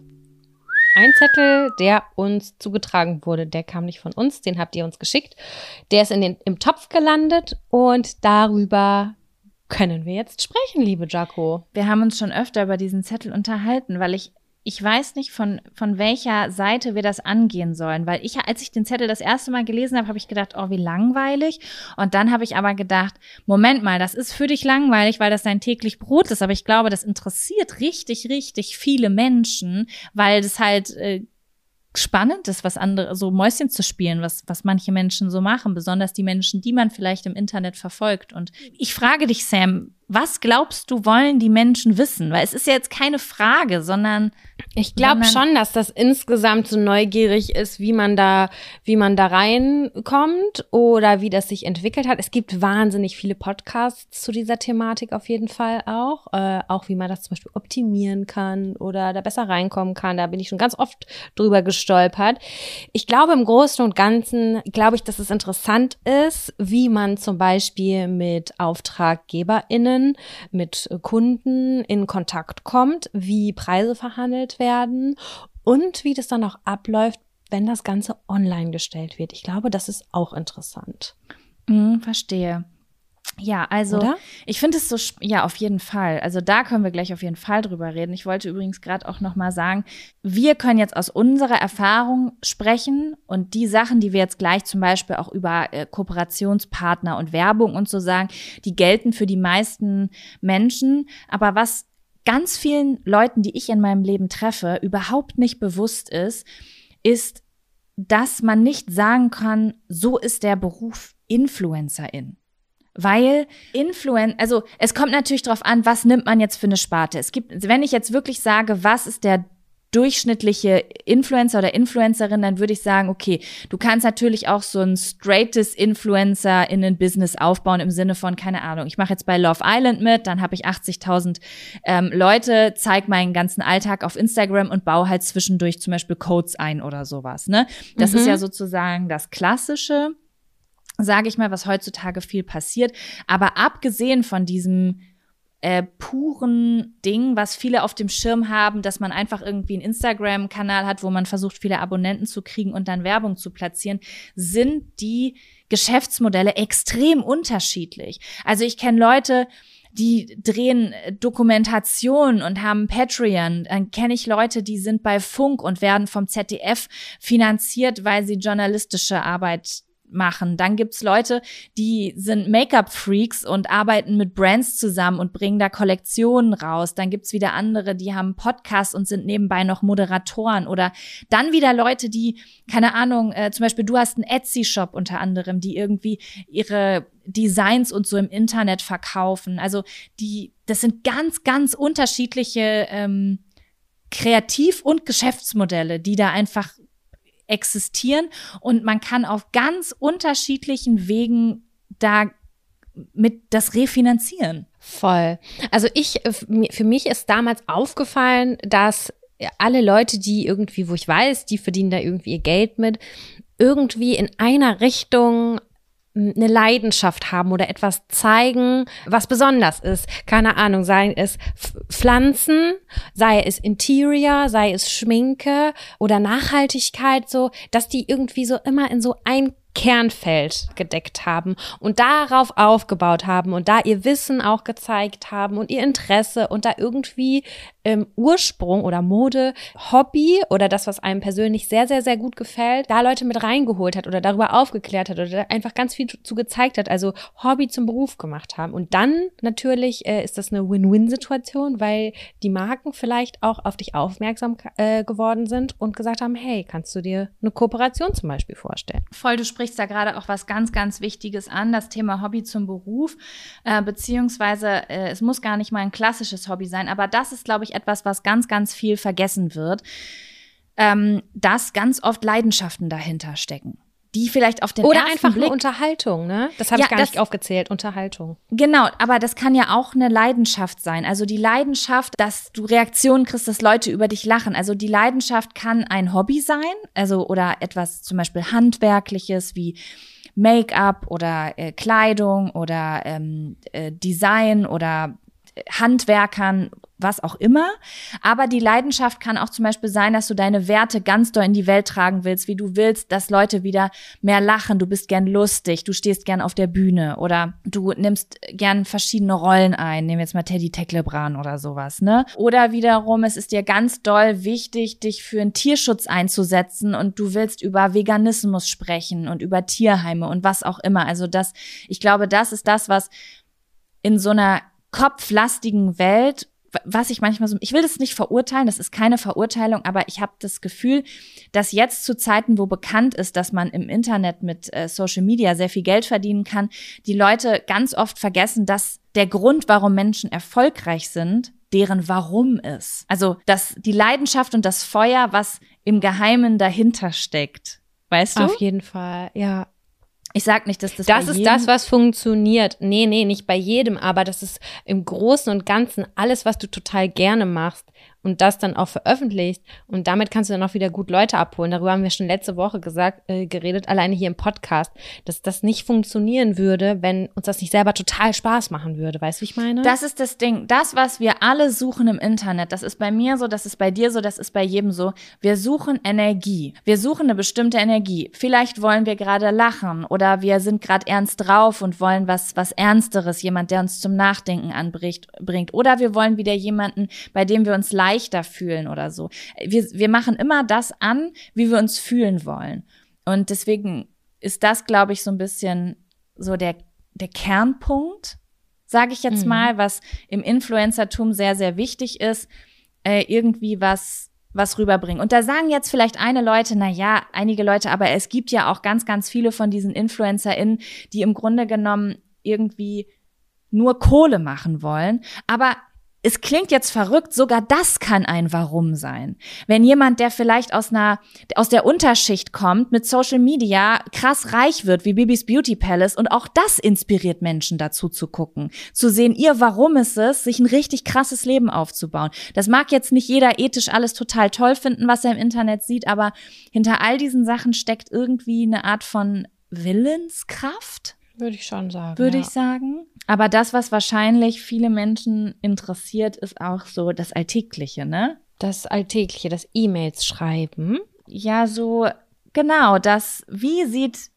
Sam, könntest du sagen, zum Beispiel, wir können natürlich jetzt nicht für alle InfluencerInnen sprechen, weil bei jedem sieht's anders aus, ne? Es gibt gerade InfluencerInnen, die sitzen in Dubai und trinken Champagner. Und es gibt InfluencerInnen, die sind jetzt gerade vielleicht in einem Kriegsgebiet und drehen da investigativen Journalismus für einen YouTube-Kanal. Es ist ja ganz unterschiedlich. Aber wie sieht dein Alltag als Influencerin aus? Würdest du dich überhaupt so bezeichnen? Oder würdest Nee, überhaupt nicht. Gar nicht, gar nicht, würde ich das sagen. Also einmal, weil das sind für mich Leute, die so weit weg sind irgendwie.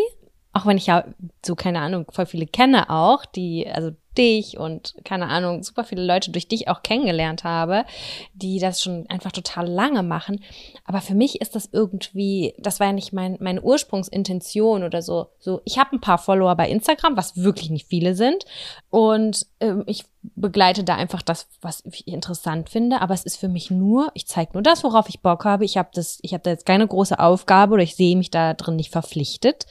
Und äh, da bin ich sehr froh drum, weil ich glaube, dann würde ich den Spaß dar daran verlieren. Ja, aber nichtsdestotrotz hat es irgendwie dazu geführt, natürlich durch den Podcast und durch die Zusammenarbeit mit dir, ähm, dass auch ich angeschrieben werde und gefragt werde, hey, kannst du dir vorstellen, mit uns zu kooperieren aus irgendeinem Grund? Ähm, weil Aber ich habe eine Frage. Ja, Was würdest du sagen, ist jetzt zum Beispiel der Unterschied?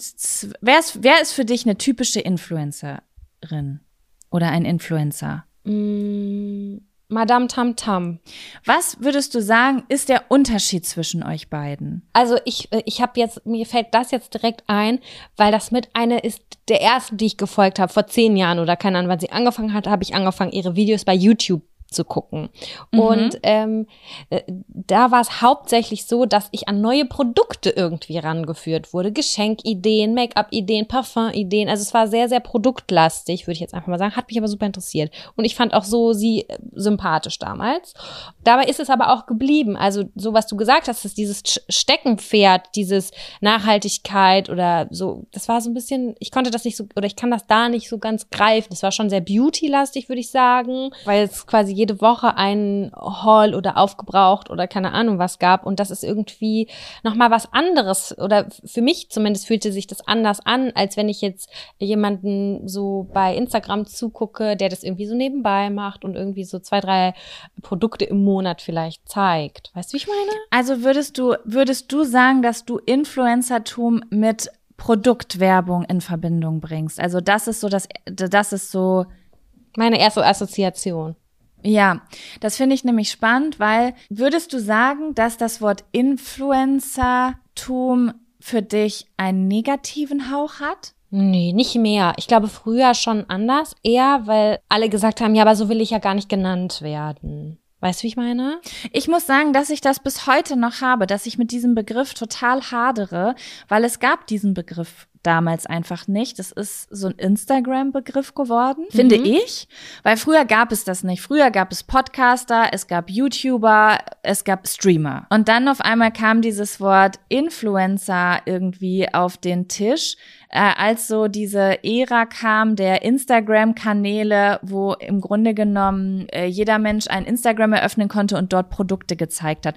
Und ich, ich finde bis heute, auch wenn ich dieses Wort selbst immer verteidigen möchte, hat es für mich einen komischen Beigeschmack. Also ist auch auf jeden Fall noch ein bisschen da, finde ich auch, weil das halt da, halt immer ne? noch mit DM-Holz in Verbindung gebracht wird, irgendwo im Unterbewusstsein. Was ja gar kein Ding ist. Also DM-Holz habe ich total gerne geguckt. Ich wollte wissen, welcher Haarkur die beste ist. Ja. wollte ich wissen. Ja. Und ich habe den geglaubt, ja. weißt du, weil ich den ja viel zugeguckt habe und das irgendwie sehr authentisch war. Also das Aber die Frage ist ja, war wichtig dass die Frage ist ja zum Beispiel, wo hört es dann auf? Weil wir machen das ja zum Beispiel auch. Wir zeigen ja auch zwischendurch Produkte auf Instagram und dazwischen machen wir andere Sachen. So wie wir im Podcast über Produkte sprechen, eine Werbeplatzierung haben und dann Inhalt einfach haben. Weißt du, wie ich meine? Ja, auf jeden Fall influenzt man damit ja auch Leute. Klaro. Das fand ich nämlich gerade spannend, weil du, weil, weil ich da vorher noch nie so drüber nachgedacht habe dass Influencer, also als du gesagt hast, du bringst das mit Produkten äh, in Verbindung, weil ich über die Verbindung noch nie so nachgedacht habe. Ich dachte immer, die Leute werden Influencer genannt, weil sie halt irgendeine Art von Einfluss haben, ob es jetzt emotionaler Einfluss ist oder gesellschaftlicher Einfluss oder eben auf Konsumebene. Aber ich glaube, genau dieser Punkt, dass es so viel um Produkte geht, ist auch der Punkt, warum es einen Beigeschmack hat, oder? Ich glaube schon. Also wenn du jetzt jemanden hast, meinetwegen äh, eine Person, die hat 100.000 Follower oder so, die macht nur Buchrezensionen, sag ich jetzt mal, oder mhm. spricht nur über Bücher oder sowas. Und da sind auch zwischendurch Bücher bei, die meinetwegen gesponsert sind von irgendeinem Verlag, was weiß ich nicht. Habe ich das nicht mit dem klassischen Influencertum im, im, im Kopf verknüpft. Was ja witzig ist, weil wenn jemand einen DM-Haul macht, ist er ja auch nicht gesponsert gesponsert. Das ist ja, ja als würde jemand ein Buch vorstellen. Total subjektiv ne? und komisch. Ja, total. Ja, mega spannend auf jeden Fall. Ich weiß, dass die Leute so Werbung bei Instagram nervig finden. Ich zum Beispiel, ich liebe das, wenn ich weiß, dass ich diesen Leuten wirklich vertraue. Also ich entscheide das ja und äh, wem folge ich. Und ich bin da auch rigoros. Die Leute fliegen, wenn ich die irgendwie doof finde oder wenn da irgendwas komisch ist, dann tschüss. Und äh, Ansonsten folge ich wirklich eine Handvoll Leute, die, die ich richtig toll finde. Und wenn ich dann sehe, ach Mensch, die kommen super zurecht mit, keine Ahnung, dem und dem Milchaufschäumer, dann denke ich, oh cool, dann habe ich den jetzt auch auf dem Schirm, wünsche ich mir vielleicht auch zu Weihnachten oder so, weißt du? Mhm. Das ist irgendwie so ein Vertrauensbild, so ein Vertrauensding für mich. Ich kann es gar nicht anders sagen. Ich mag trotzdem, ich, ich, traue trotz, ja. also ich mag es trotzdem, lieber, wenn mir jemand den Milchaufschäumer zeigt und es nicht gesponsert ist. Das sage ich ganz ehrlich, obwohl ich selber jemand wäre, der auch einen gesponserten Milchaufschäumer zeigen würde, wenn er ihn selbst benutzt. Das ist korrekt. Das verstehe ich sehr gut, was du meinst. Deswegen ist die Mischung, glaube ich, einfach wahnsinnig gut. Wenn man als Influencerin oder Influencer, äh, sag ich mal, äh, dem nachgeht und einmal ähm, natürlich gesponserte Kooperationen annimmt, von denen man natürlich nur überzeugt ist, also ich finde nicht, dass man das machen sollte, wenn man das irgendwie kacke findet, auch wenn es mal mehr oder mal weniger gut harmoniert. Aber im Großen und Ganzen zum Beispiel kann ich für mich zusammentragen. Das waren nicht viele Kooperationen, die ich in meinem Leben hatte, aber die wenigen, die ich hatte, da war ich von, war neun von zehn, davon war ich felsenfest überzeugt und bei der letzten war ich so, ich glaube, das ist ganz cool, aber ich muss da selber noch mit warm werden mäßig. Mhm. Ja. So im Schnitt, würde ich jetzt einfach mal so sagen. Wie ist das bei dir? Ich, Bei ich frage mir? dich. Weil, das ist Quatsch, dass du mich fragst, weil bei mir ist das alles ganz kurz erst. Ich schnupper da rein. Du hast irgendwie schon voll viele Jahre lang Erfahrung. Deswegen stelle ich dir am besten Fragen und du beantwortest die. Was hältst du davon? Du kannst es gerne machen. Sagen wir mal so, auf dich kommt jemand zu und sagt, wir hätten gerne ein Produkt XY. Wir nennen das jetzt mal eine Gesichtspflege. Ja. Wir haben dich gesehen bei Instagram, wir finden dich ganz toll. Kannst du dir vorstellen, mit uns zusammenzuarbeiten? Wie läuft das? Also, erstmal, wenn es eine Gesichtspflege ist, ist die Wahrscheinlichkeit extrem hoch, dass ich absage, weil ich nicht gerne Kosmetik bewerbe. Mhm. Ich, ich spreche jetzt mal ganz offen. Ich mache nicht gerne Werbung. Mhm. Es wird nicht gerne ausgesprochen von Leuten aus meinen Reihen, weil es immer alles so wirken soll, als würde man das alles total gerne machen und da hinter allem hundertprozentig äh, stehen, was man macht. Und ich stehe auch hundertprozentig hinter den Produkten, die ich zeige, weil ich da eine sehr, sehr strenge Kultur habe bei mir. Aber mein Ziel im Leben ist es schon, dass ich verschiedene Finanzierungsmodelle erschaffe in meinem Leben, sodass der Werbeanteil immer kleiner werden kann. Ja. So. Ne, das ist mein Ziel. Als Selbstständige, ich, ich hab- habe natürlich auch so eine, so eine Erscheinung nach außen, wo ich die Leute unterhalten will und ihnen auch nur Sachen zeigen will, die ich auch wirklich cool finde. Aber ich als Ziel für mich privat, als Jacqueline, ist mein Ziel, irgendwann keine fremden Produkte mehr zu platzieren. So. Hatte aber mental eine schwierige Phase in letzter Zeit, deswegen ist es auch bisschen mehr geworden, weil auch ich bezahle halt, bin ich bin halt damit selbstständig und muss meine Miete bezahlen. Und wenn es an der einen Seite die Energie fehlt, hole ich mir das Geld auf der anderen Seite rein. So. Mhm. Aber es läuft tendenziell so, dass im Optimalfall, es gibt für mich eine Traumvorstellung einer Kooperation und zwar ist das die, dass ich auf Firmen zugehe. Also ich hatte das äh, jetzt zum Beispiel gerade mehrfach bei zwei, drei Sachen, die ich ganz, ganz toll fand und gedacht habe, oh mein Gott, ich würde super gern mit denen zusammenarbeiten, weil ich möchte es gerne im Internet zeigen. Und dann arbeite ich doch, ich würde das sowieso zeigen und dann frage ich die doch lieber an, ob die mit mir zusammenarbeiten wollen und zeige das dann im Umfang einer Kooperation und brauche mich dann mit nichts anderem auseinandersetzen und irgendwelche Sachen ausprobieren, für Ja. die ich angefragt werde. Weißt du, also das ist für mich eigentlich so die höchste Form der authentischen Werbung. Kannst du was nennen, was dir gut gefallen hat, was du angesprochen hast und angeschrieben hast? Oder willst Ja, du das nicht sagen? Ich kann dir jetzt äh, auf jeden Fall Dinge nennen, die nicht geklappt haben, weil natürlich die Wahrscheinlichkeit, dass du dann äh, so schnell Rückmeldung kriegst, einfach nicht immer gegeben ist. Also zum Beispiel hatte ich, als ich auf Reisen war, Bookbeat. Ne?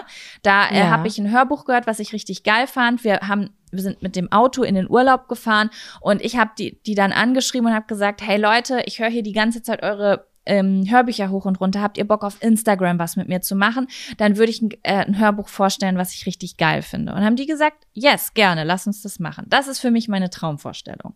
Mhm. Dann habe ich aber natürlich zum Beispiel auch, ähm, ich habe letztens angefragt, Room in a Box. Mit denen habe ich schon zusammengearbeitet. Genau, das sind diese nachhaltigen Pappbetten. Da habe ich dich zum Beispiel nach dem Kontakt gefragt, weil ich mir das als Gästebett geholt habe und es mega cool finde.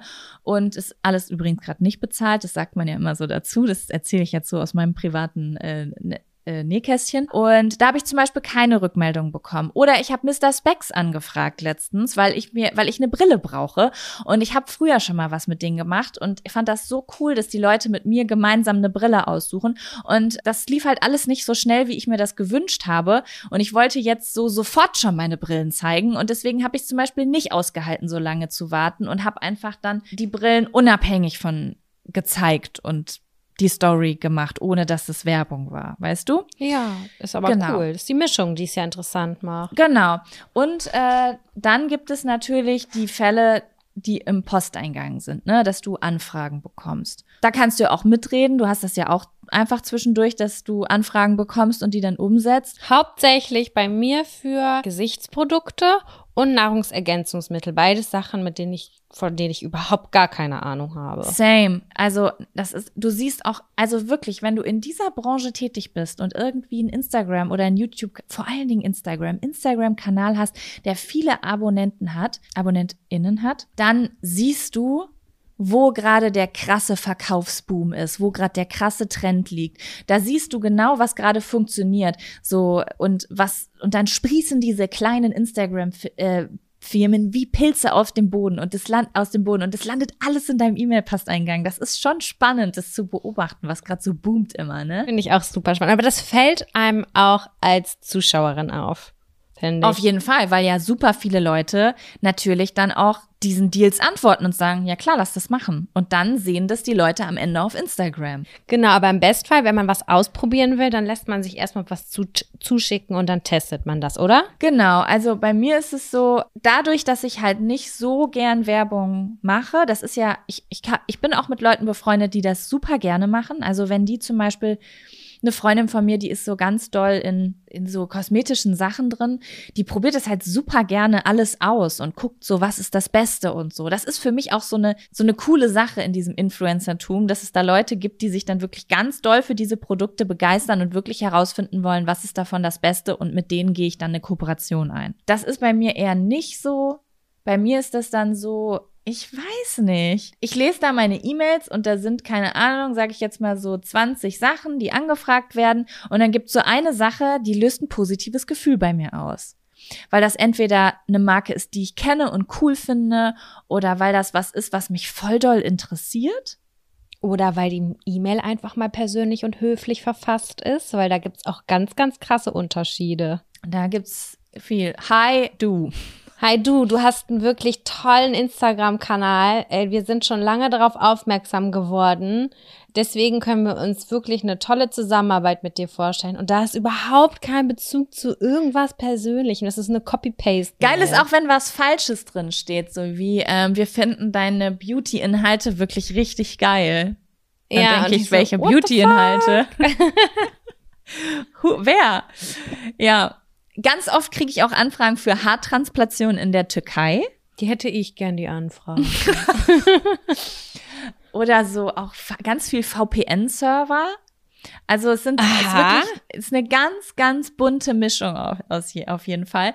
Ja, und sagen wir jetzt aber mal, da ist etwas dabei, was mich richtig catcht. Dann wird abgesprochen. Dann geht die, dann geht die Verhandlungszeit los sozusagen, ne? Und wie genau sieht die aus oder wie läuft das ab? Jetzt ist ja die Frage, muss ich jetzt an dich zurückstellen, Sam, weil der Unterschied zwischen uns beiden ist ja, dass ich das nicht mehr selber mache. Ich habe ja meinen Super Angel Dimitri, der ähm, diese ganzen Sachen für mich filtert und mir nur die Sachen schickt, wo er weiß, okay, das fände Jaco interessant, das passt zu ihren Werten, das findet sie aufregend genug. Und da sag ich dann, finde ich gut, finde ich gut, da frag mal bitte nach, ob ich das so und so machen kann, weil das will ich nicht. Und dann verhandelt der das für mich. Aber du machst ja diese Verhandlungen alle noch selber. Das ist eigentlich ganz einfach. Also es läuft genauso ab wie bei dir. Und dann antworte ich und bedanke mich erstmal für die nette Anfrage. Und dann geht es meistens darum, könntest du uns deine Insights schicken? Und wenn du ein Instagram-Profil hast äh, mit dieser Business-Funktion, die kann jeder sich selber einstellen, da muss man nur einen Knopf wechseln. Und dann kann man gucken, wer hat die Stories angeguckt, wie sind so die analytischen Daten, wer ist die Zielgruppe, äh, also Alter, wo sind die Hauptstandorte, wo die vertreten sind. Da ist immer ganz wichtig, dass äh, da wollen die immer sehen, dass das Deutsch, äh, Österreich und Schweiz sind, also die deutschsprachigen äh, Länder und es ist schon eher wahrscheinlich darauf achten, dass nicht viele Leute aus, weiß ich nicht, jetzt wo man sich die herkaufen kann oder also dass es viel deutschsprachig ist. Also dass man sich keine FollowerInnen gekauft hat, sozusagen. Glaube ich immer. Das impliziere ich. Ich, oder? also, da, dass, da, da, dass die diese Insights haben wollen. Ja. Nee, ich bringe das total mit äh, spitze Zielgruppe erreichen in Verbindung. Also wenn mich jetzt irgendwie eine Firma anschreibt, die irgendwie Menstruationstassen produziert, dann wollen die wissen, wie viel, wie viel menstruierende Menschen gucken meine Story. Also weißt du? Aber am allermeisten wird immer nach den Ländern gefragt. Ja, spannend. Ja, das kann natürlich sein, dass die wissen, dass da nicht irgendwie ein Großteil gekauft ist. Vielleicht haben ja viele Menschen das gekauft und dann steht da irgendwie, weiß ich nicht, aus was da für, was da für typische Menschen was da für typische Länder aufgeführt sind, dass da dann steht, keine Ahnung, 40 Prozent aus außer, außerhalb von Europa. Naja, und dann gucken die sich die Zahlen an und dann sagen die, was die gerne haben wollen. Eine Story, wie viele Sequenzen und ein Post vielleicht, sage ich mal. Und auf Basis dessen wollen die ganz häufig von dir dann einen Preis haben.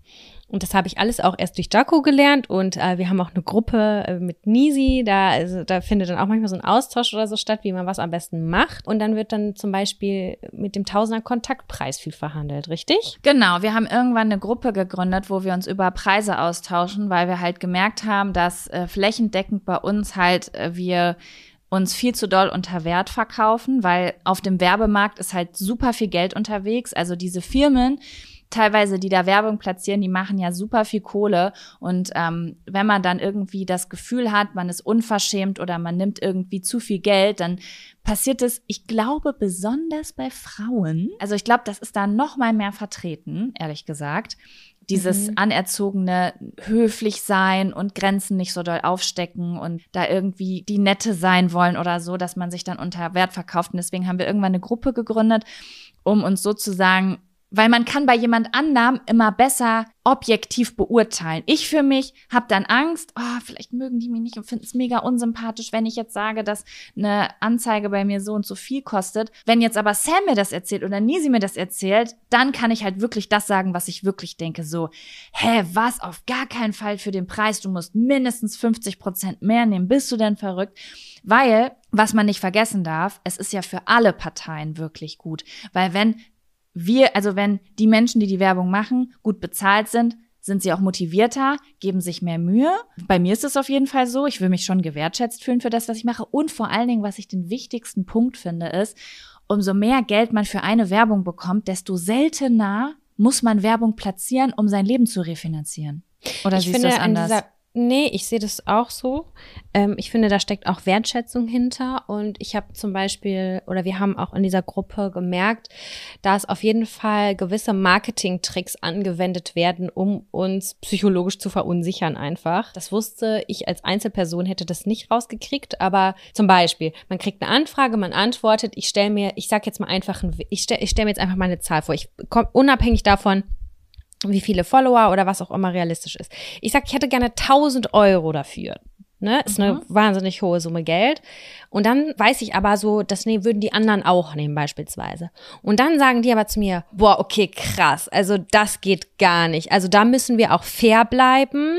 Ähm, das ist viel zu hoch mit drei Ausrufezeichen und einer Eins dazwischen. Das können wir nicht bieten. Wir können dir maximal 50 Euro bieten. So fängt das dann an und irgendwann, wenn man Glück hat, trifft man sich irgendwo in der Mitte oder das Ganze kommt nicht zustande. Da habe ich zum Beispiel für mich herausgefunden, wenn ich weiß, dass schon so diese Tricks und diese komische, nicht wertschätzende Art und Weise angewendet wird, dann kommen wir nicht zusammen, weil die Firmenphilosophie und die Art und Weise, wie mit einem gesprochen wird, ähm, die spieg äh, spiegelt einfach wahnsinnig viel wieder über die Marke, meiner Meinung nach. Das ist ein persönliches Erachten, aber das ist auf jeden Fall für mich sehr, sehr viel wert. Manchmal rudern die ja auch zurück und das Gute ist, die Erfahrung zeigt einfach, dass wahnsinnig viele tolle, wertschätzende Firmen auch dabei sind und die einem einen guten und fairen und gleichwertigen Preis anbieten. Also da merkt man einfach, dass im Querschnitt immer das Gleiche und das bieten die mir von sich aus an. Und ich hatte das auch Draco erst neulich erzählt, dass ähm, ich das mittlerweile so mache, dass ich frage, wie viel sie mir denn dafür bieten würden, damit ich diejenige sein kann, die sagen kann, sorry, aber das ist mir leider wirklich viel zu wenig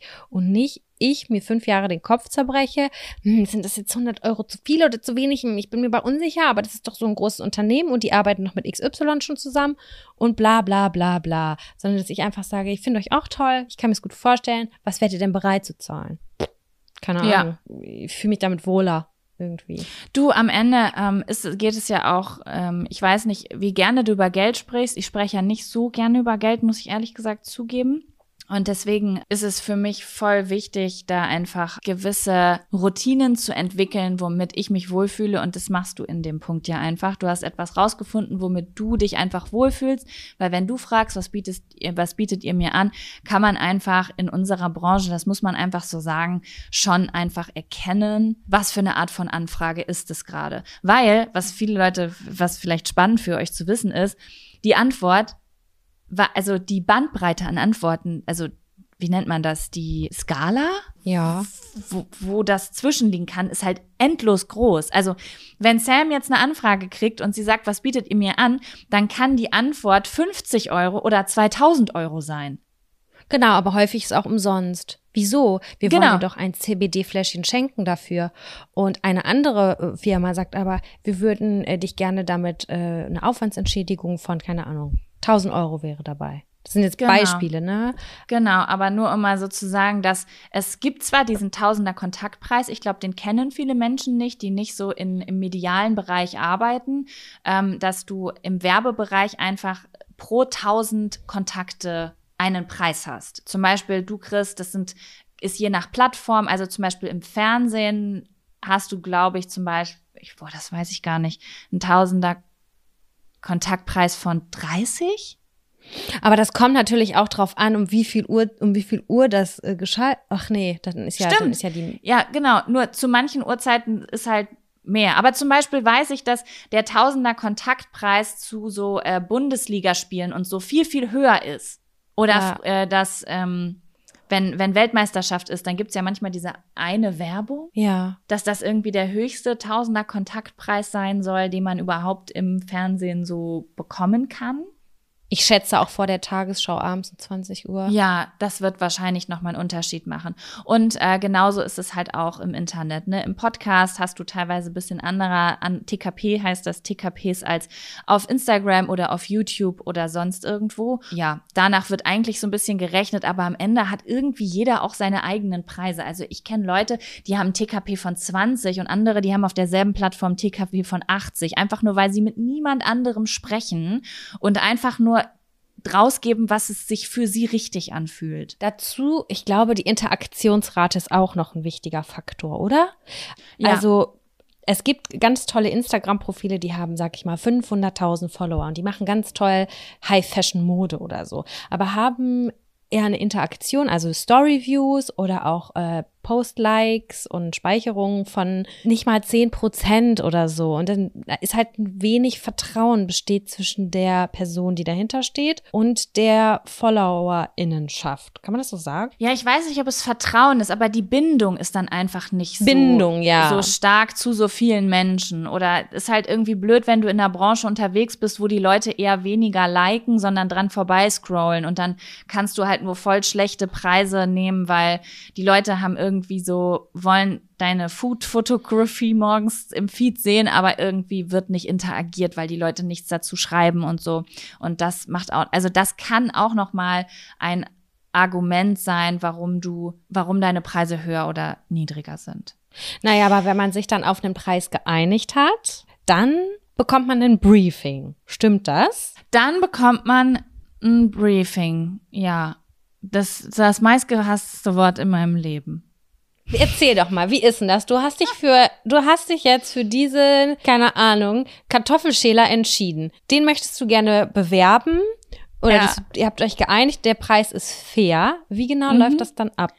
Also das Ding ist, bei mir läuft das andersrum, weil ich bin eine sehr komplizierte sturköpfige Person. Bevor es überhaupt in die Preisverhandlung geht, verlange ich das Briefing. Ach was. Ja, weil ich schon so oft in meinem Leben im Strahl gekotzt habe. Und ich, ich weiß, dass ich da auch wirklich eine sehr eigensinnige Person ist. Ich erzähle das jetzt einfach mal so frei raus. Ich weiß nicht, ob das irgendwie kompliziert klingt oder so, aber ich mag halt gewisse Werbung einfach nicht machen. Es gibt manchmal Produkte, die finde ich richtig geil. Also nehmen wir jetzt zum Beispiel mal, keine Ahnung, da gibt's eine Periodenunterwäsche. Und ich finde Periodenunterwäsche richtig geil, Sam. Ich trage die jedes Mal, wenn ich meine Periode habe. Und dann fragt mich so eine Firma an, sagt, hey, willst du das bewerben? Und ich denk mir so, ja, na klar, ich trage die Dinger ständig. Da kann ich einfach wieder die Hose hochziehen, wenn ich auf dem Klo war. Und dann mach, verhandle ich was mit denen, einen Preis und so. Und dann ist das alles schon in festen Tüchern. Vielleicht habe ich sogar einen Vertrag unterschrieben. Und dann bekomme ich ein Briefing und dann sehe ich, das ist eine Self-Love-Kampagne. Äh, da muss ich äh, fünf Stories machen und äh, da muss ich irgendwie über meinen Fuß reden und dann über meinen Arm und dann über die Geschichte aus meiner Kindheit. Und die geben mir im Grunde genommen vor, was ich da jetzt alles von mir erzählen soll und teilen soll, weil das alles so. Und du musst in Unterhose durch Bild laufen noch dazu. Ja, genau. Und dann muss, steht da auch noch, du musst auf jeden Fall auch nackt zeigen. Und ich habe kein Problem damit, mich nackt zu zeigen. Ich habe auch kein Problem damit, was Persönliches von mir zu erzählen. Ich persönlich mag, und das ist wirklich nur eine Geschmackssache. Manche Leute, die ich kenne, die einen ähnlichen Job machen wie mich, lieben es, diesen Rahmen zu bekommen, weil sie dann schon so einen Rahmen haben, was sie machen sollen. Ne? Ja. Ich mag das aber nicht, wenn ich dann irgendwie so eine Fünf-Stufen-Kampagne kriege. Okay, beim ersten Post, da baust du Spannung auf. Und beim zweiten, da gibt's ein Gewinnspiel. Und beim dritten kommt dann das große Ding und da reden wir dann über die Politik in Kambodscha. Und ich weiß nicht, manchmal sind es so komplizierte Konzepte, die sich da ein Kreativkopf in einer Agentur ausgedacht hat, aber für mich ist das zu starr. Also wenn das Briefing über fünf Seiten ist, dann finde ich schon richtig kacke. Das muss ich dir wirklich mal sagen. Manchmal ja. kommen da so 20 Seiten. Ich schwöre bei Gott, du musst, dir da, musst dich dann in diese Firma einlesen und denkst dir so, ey krass, ich habe gerade zwei Stunden Lebenszeit verschwendet, nur um diese Informationen daraus zu filtern. Ja. Also es geht gar nicht. Das ist richtig, richtig nervig. Es ist halt einfach so Typsache, würde ich sagen. Ne? Und manche Leute zum Beispiel, die haben Thema. Die haben das Thema Selbstliebe. Und für die ist dann jede Kampagne, die sich ums Thema Selbstliebe dreht, natürlich ein gefundenes Fressen, weil es direkt zu denen passt. Und mhm. bei mir ist, mein Gefühl ist aber eher so, hey, weißt du, ich kaufe mir manchmal Sachen und die finde ich cool. Ich konsumiere manchmal Sachen. Und die zeige ich meinen Leuten und sage, ich fand das geil. Und wenn sie das auch geil finden, dann können sie sich das auch mal anschauen. Aber so den Content, den ich mache, wenn ich inspirieren will, wenn ich kreativ sein will, den würde ich gerne fernab davon machen. Ja. Verstehst du, wie ich das meine? Ich ja, meine, klar, so, voll. Ja, genau. Um zurück zum Thema zu kommen, ein Briefing ist, das haben wir gar nicht gesagt, weil ich mich schon wieder hier so in Rage geredet habe. Ein Briefing ist einfach ein PDF, was du bekommst oder ein Word-Dokument, je nachdem, was für eine Firma mit der du da zu tun hast. Das schicken sie dir per Mail und da stehen Key Facts drin, Key Facts die du drauf. einbauen sollst. Genau, sozusagen das, was du machen sollst, für das, wofür du Geld kriegst. Also zum Beispiel, es ist uns wichtig, dass man das Produkt bei gutem Licht sieht.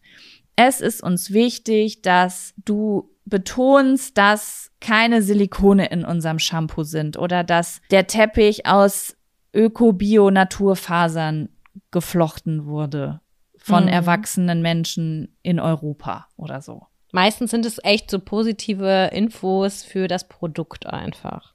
Genau.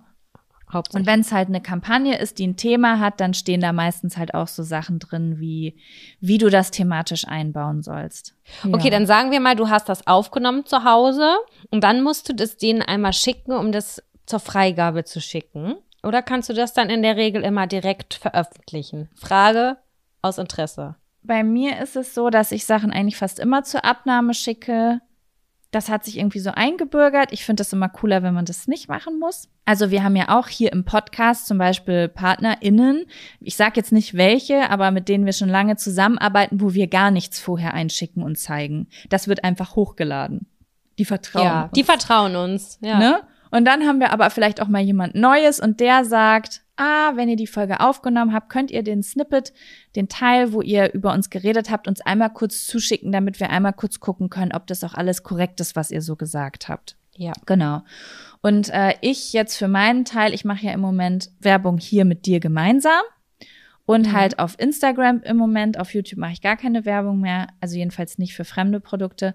Und da schicke ich das schon zur Abnahme hin. Ich habe mal gehört, von einer gemeinsamen Bekannten von uns, dass sie das nie macht und das ein Grundsatz von ihr ist. Aber ich für meinen Teil muss ich sagen, natürlich ist es geil, wenn du es einfach nur aufnehmen und posten kannst. Aber ich krieg von manchen Firmen viel Geld dafür und ich verstehe, dass sie das vorher einmal sehen wollen. Ich finde es fair. Ja, klar, voll. Wie ist das bei dir? Äh, das kommt ganz drauf an. Meistens ist es ja so, dass man sich neu kennenlernt und dass die das am Anfang einmal sehen wollen. Aber wenn das gut geklappt hat, dann kommen die natürlich auch gerne wieder auf dich zu. Und dann sagen die zum Beispiel, nee, wir vertrauen dir. Mach das mal.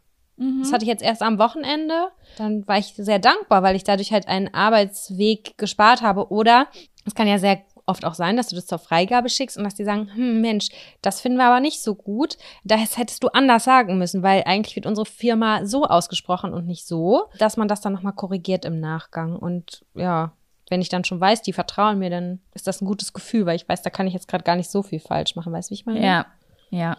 Aber Fehler sind natürlich nie ausgeschlossen. Naja, und wenn das, Das dann hochgeladen ist, dann ist, freut man sich erstmal, dass man das abgehakt hat. Und dann muss man im Nachgang eine Rechnung schreiben dafür. Genau, dann schreibt ihr eine Rechnung und wenn ihr Glück habt, bezahlen die auch. Manchmal müsst ihr vielleicht auch sechs Monate warten, bis ihr euer Geld bekommen habt. Das kann durchaus vorkommen. Genau, und 200 Mal die Rechnung hinterher schicken und um euer Geld Sie. betteln. Das kann auch vorkommen einfach. Es ist halt einfach ein fucking Fakt, ne? Ich würde gerne noch was zum Abschluss sagen, Sam. Wir haben jetzt sehr, sehr viel über sozusagen die Refinanzierung gesprochen. Es gibt halt viele, viele äh, Kanäle, besonders auf Instagram, die halt sehr, sehr viel Werbung machen. Das ist auch gar nicht verurteilend von meiner Seite so, dass das hat sich einfach so entwickelt und weswegen halt viele Menschen mit dem Influencertum vor allen Dingen auch Produkte und Werbung in Verbindung bringen. Ich kann mich Ja. da im letzten Vierteljahr auch wirklich nicht raussprechen. Also ich habe sehr viel Werbung gemacht im letzten Vierteljahr, was sehr gar nicht mir gut gefallen hat, aber ich lerne fürs nächste Quartal, äh, was ich annehme und was nicht. Also diese Frage für dieses Thema kam häufiger rein. Ich denke, dass manche Leute einfach gerne so ein bisschen wollen, dass wir aus dem Nähkästchen plaudern, weil es spannend ist, bei anderen reinzuhören. Aber ich glaube, dass auch viele Menschen liebäugeln und sich fragen, wäre das auch was für mich? Und da würde ich gerne einfach nochmal sagen, fernab von dieser ganzen Refinanzierung und von Werbung und so, probiert einfach mal aus, wenn ihr für eine Sache brennt, das kreativ umzusetzen. Vielleicht seid ihr gerade in einem Angestellten, also falls die, nur für die Leute, die da wirklich Interesse dran haben und immer sagen, ich verstehe nicht, wie das alles funktioniert. Am Ende ist es einfach, ihr teilt eine Leidenschaft und auf irgendeine Art und Weise wollt ihr irgendwann diese Zeit vielleicht refinanziert haben und damit Geld verdienen. Und dann könnt ihr Werbung setzen. Und dann könnt ihr sagen, ich mache vielleicht ein eigenes Produkt oder ich, ich, ich hole mir einen Partner rein, der mich, der in mich investiert, wie das, keine Ahnung, wie Funk oder Mhm. Pro7 oder wer da nicht alles unterwegs ist. Aber denkt in erster Linie erstmal, und ich glaube, das ist das Allerwichtigste daran, was euer Warum ist. Also was macht ihr wirklich gerne? Wollt ihr Leute unterhalten? Wollt ihr euch zeigen? Wollt ihr kreativ sein? Ich wollte damals einfach, als ich angefangen habe, da gab es kein Geld auf YouTube. Das, Mhm. das war ein Hobby. Ich wollte Mode zeigen. Ich habe meine Eltern hatten ein Second-Hand-Geschäft und ich wollte kreativ sein. Ich wollte basteln und, und schneiden und irgendwie mich auch zeigen. So, weißt du? Also, Ja.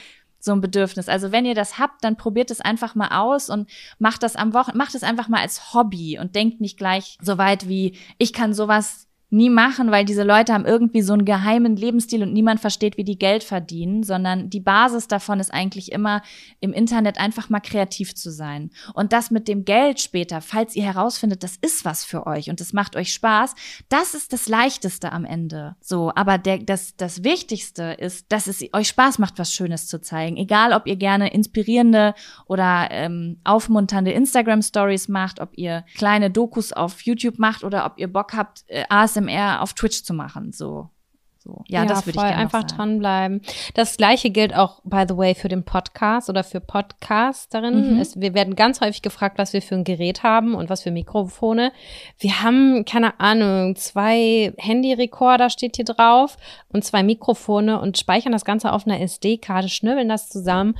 Und ich glaube, ich glaube, so richtig finanziell gelohnt hat es sich für uns auch erst nach einem Jahr oder so, würde ich sagen, oder? Auf jeden Fall. Also unser Equipment hat, glaube ich, ungefähr insgesamt so an die 500 Euro für beide Personen gekostet. Das ist nicht viel und für manche Menschen schon viel, wenn man anfängt. Ich Aber glaube, das war nicht so teuer, Jaco. Ich weiß nicht, ich glaube, das Aufnahmegerät hat 100 gekostet und das Mikro 60 oder so. Und das haben wir ja beides zweimal. Ach ja, stimmt. Und dann noch die Plattform, wo wir das Ganze hochladen. Das kostet auch nochmal ungefähr 300 Euro im Jahr. Genau. Aber man darf nicht vergessen, also ich habe immer das Paradebeispiel. Ich hatte ja äh, vorher einen Podcast, wo ich mit mir alleine war und geredet habe, Sprachnachrichten für Jaco. Ich habe die ersten sechs, sieben, acht Folgen mit als Sprachnotiz mit meinem Handy, mit, meinem, mit meinen Kopfhörern mit Kabel an meinem Handy als Sprachnotiz aufgenommen und als Podcast hochgeladen. Und dieser Podcast hat auch sehr viele Aufrufzahlen bekommen, weil es nämlich am Ende gute Qualität und Professionalität ist alles schön und gut, aber das entwickelt sich im Prozess. Also das Wichtigste ist, glaube ich, so ein bisschen den Bock und die Energy den Spaß, den man hat. Und dann so Geld verdienen und, und, und professioneller klingen und so. Das kommt alles mit der Zeit. Total. Und auch bei der Fotografie oder bei den Videos oder so. Es funktioniert einfach nur, wenn man wenn man da irgendwie hintersteht. Und das ist, glaube ich, auch das, warum ich mich da am Anfang nicht so richtig zu, zu definieren konnte, ist, weil ich kein so ich, ich denke immer, ich bin so eine Person, die kein Steckenpferd hat, ne? Aber ich krieg natürlich auch viel Rückmeldung tatsächlich, muss ich wirklich sagen. Äh, so, die holen, deine Stories holen mich ab, die sind irgendwie so positiv, so melancholisch und so bunt.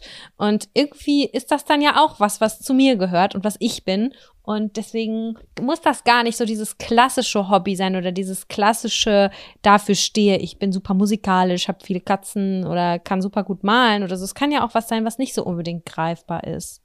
Du hast für mich voll ein Steckenpferd. Es wundert mich, dass du das sagst. Du bist für mich ein Ort, wo ich draufklicke, wenn ich etwas Schönes sehen will. Also Ästhetik ist für mich, die Ästhetik und Design bist du für mich und wahrhaftig positive Vibes. Oh, das ist aber schön. Das finde ich aber nett, weil ich fühle das ja selber, wenn ich das mache, nicht. So, das ist, du? das ist total so. Du, du, du fängst schöne Momente ein, du fängst schöne Farben ein und wenn du etwas Emotionales postest, dann ist es nie es zieht nie runter. Es geht vielleicht, es ist mal flacher und mal tiefer, aber es ist immer irgendwie, dass man etwas Positives mitnimmt. Oh, das finde ich aber nett. So.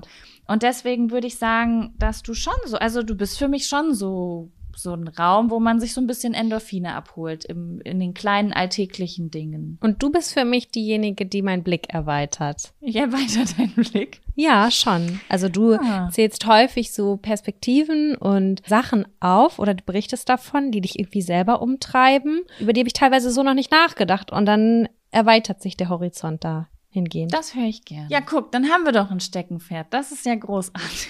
Und unsere Aber geballte Funniness, die packen wir hier in diesen komischen Podcast, weil man uns dabei nicht angucken kann, weil das ist natürlich viel weniger Pressure, wenn man nur redet. Ja, auf jeden Fall. Übrigens, Sam, ich habe das Gefühl, ich muss noch eine Sache ansprechen zu diesem Zettel.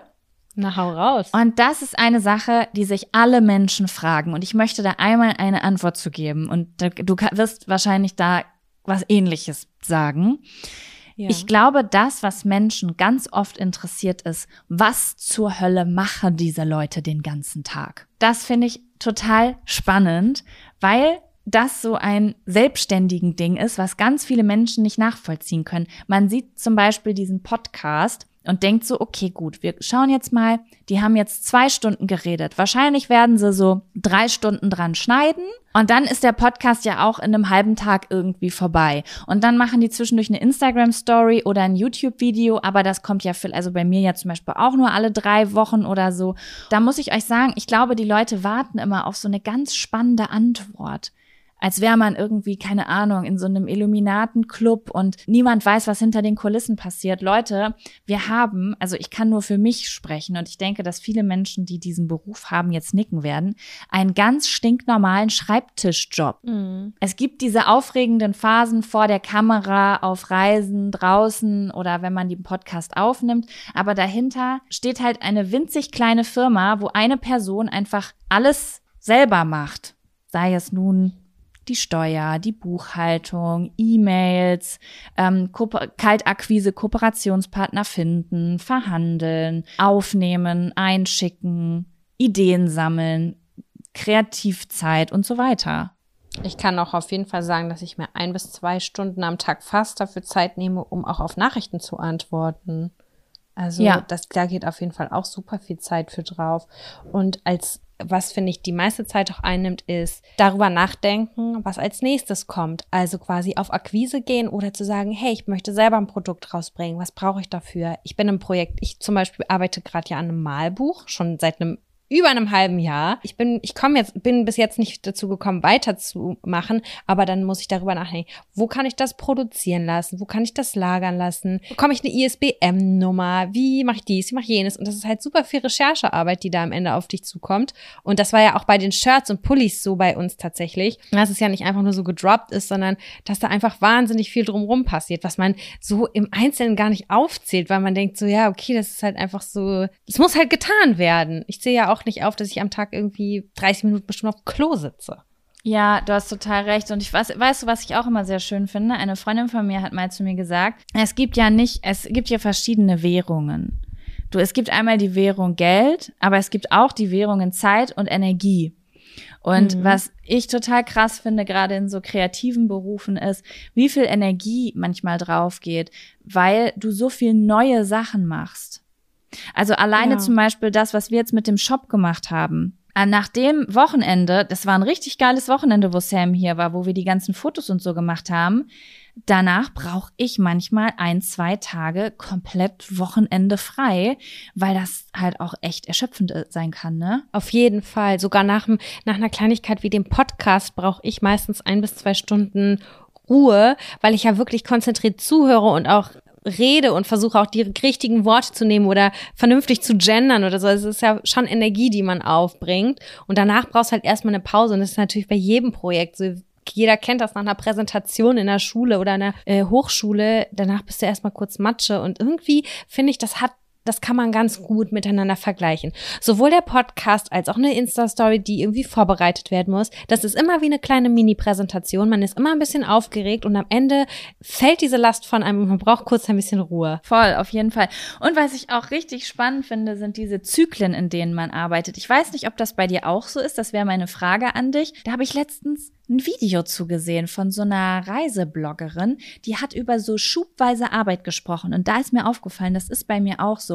Viele Menschen, die im Angestelltenverhältnis sind, die haben halt so jeden Tag einen ähnlichen Arbeitsworkload sage ich jetzt mal, mhm. weißt du? Also natürlich mhm. ist dann vielleicht mal vor Weihnachten die eine Woche ein bisschen mehr zu tun, weil die letzten Kunden noch abgearbeitet werden oder Kundinnen oder so noch abgearbeitet werden. Aber im Grunde genommen ist da immer so ein ähnlicher Tagesablauf. Und das ist zum Beispiel bei mir überhaupt nicht so. Also manchmal kommt so ein großes Projekt und dann habe ich irgendwie eine 60, 70 Stunden Woche mal so für einen Monat. Und dann habe ich auch wieder Zeiten, wo ich super wenig mache und es fast ferienähnlich ist für zwei, drei Wochen. Wochen oder so. Ist das bei dir ähnlich oder ist das bei dir anders? Theoretisch ist es bei mir ähnlich.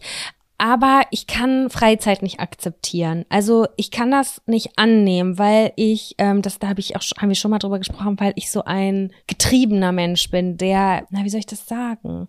Ich kenne das ich von weiß, zu Hause einfach. Man darf, ich darf keinen Tag, ein, keinen einzigen Tag faul sein, weil sonst kommt meine Mama und die schimpft mit mir. So habe ich das eigentlich auch. Und dadurch, dass mein Freund ja auch immer hier irgendwie komisch arbeitet, habe ich theoretisch diese Zeit. Aber jetzt zum Beispiel heute ist so ein Tag, ich nehme nur Podcast auf, ich habe jetzt keine Termine oder sonst irgendwas mehr. Und ich weiß zum Beispiel, ich kann mich gleich hinsetzen und am Malbuch zum Beispiel weiterarbeiten, was sehr viel Arbeit ist weil man ein Buch vollkriegen muss mit ganz vielen Illustrationen. Habe ich total unterschätzt im Vorfeld, aber ist ja scheißegal. Anstatt, dass ich mir jetzt irgendwie frei mache und sage, ja, ich mache das jetzt bis zu dem Punkt, weil ich, wenn ich wieder Bock drauf habe, denke ich so, na, ich muss das heute machen, weil ich bin ein Roboter, ich muss das heute machen. Ja, es fällt natürlich mal mehr an, wie jetzt die letzten Wochen super viel angefallen ist. Und jetzt neigt sich das Jahr dem Ende und zum Glück ist irgendwie auch super wenig, irgendwie E-Mails kommen super wenig rein, sowohl für den Podcast als auch privat gerade. Was voll gut ist, weil dann kann ich mich ja auch wieder auf meine eigenen Sachen konzentrieren.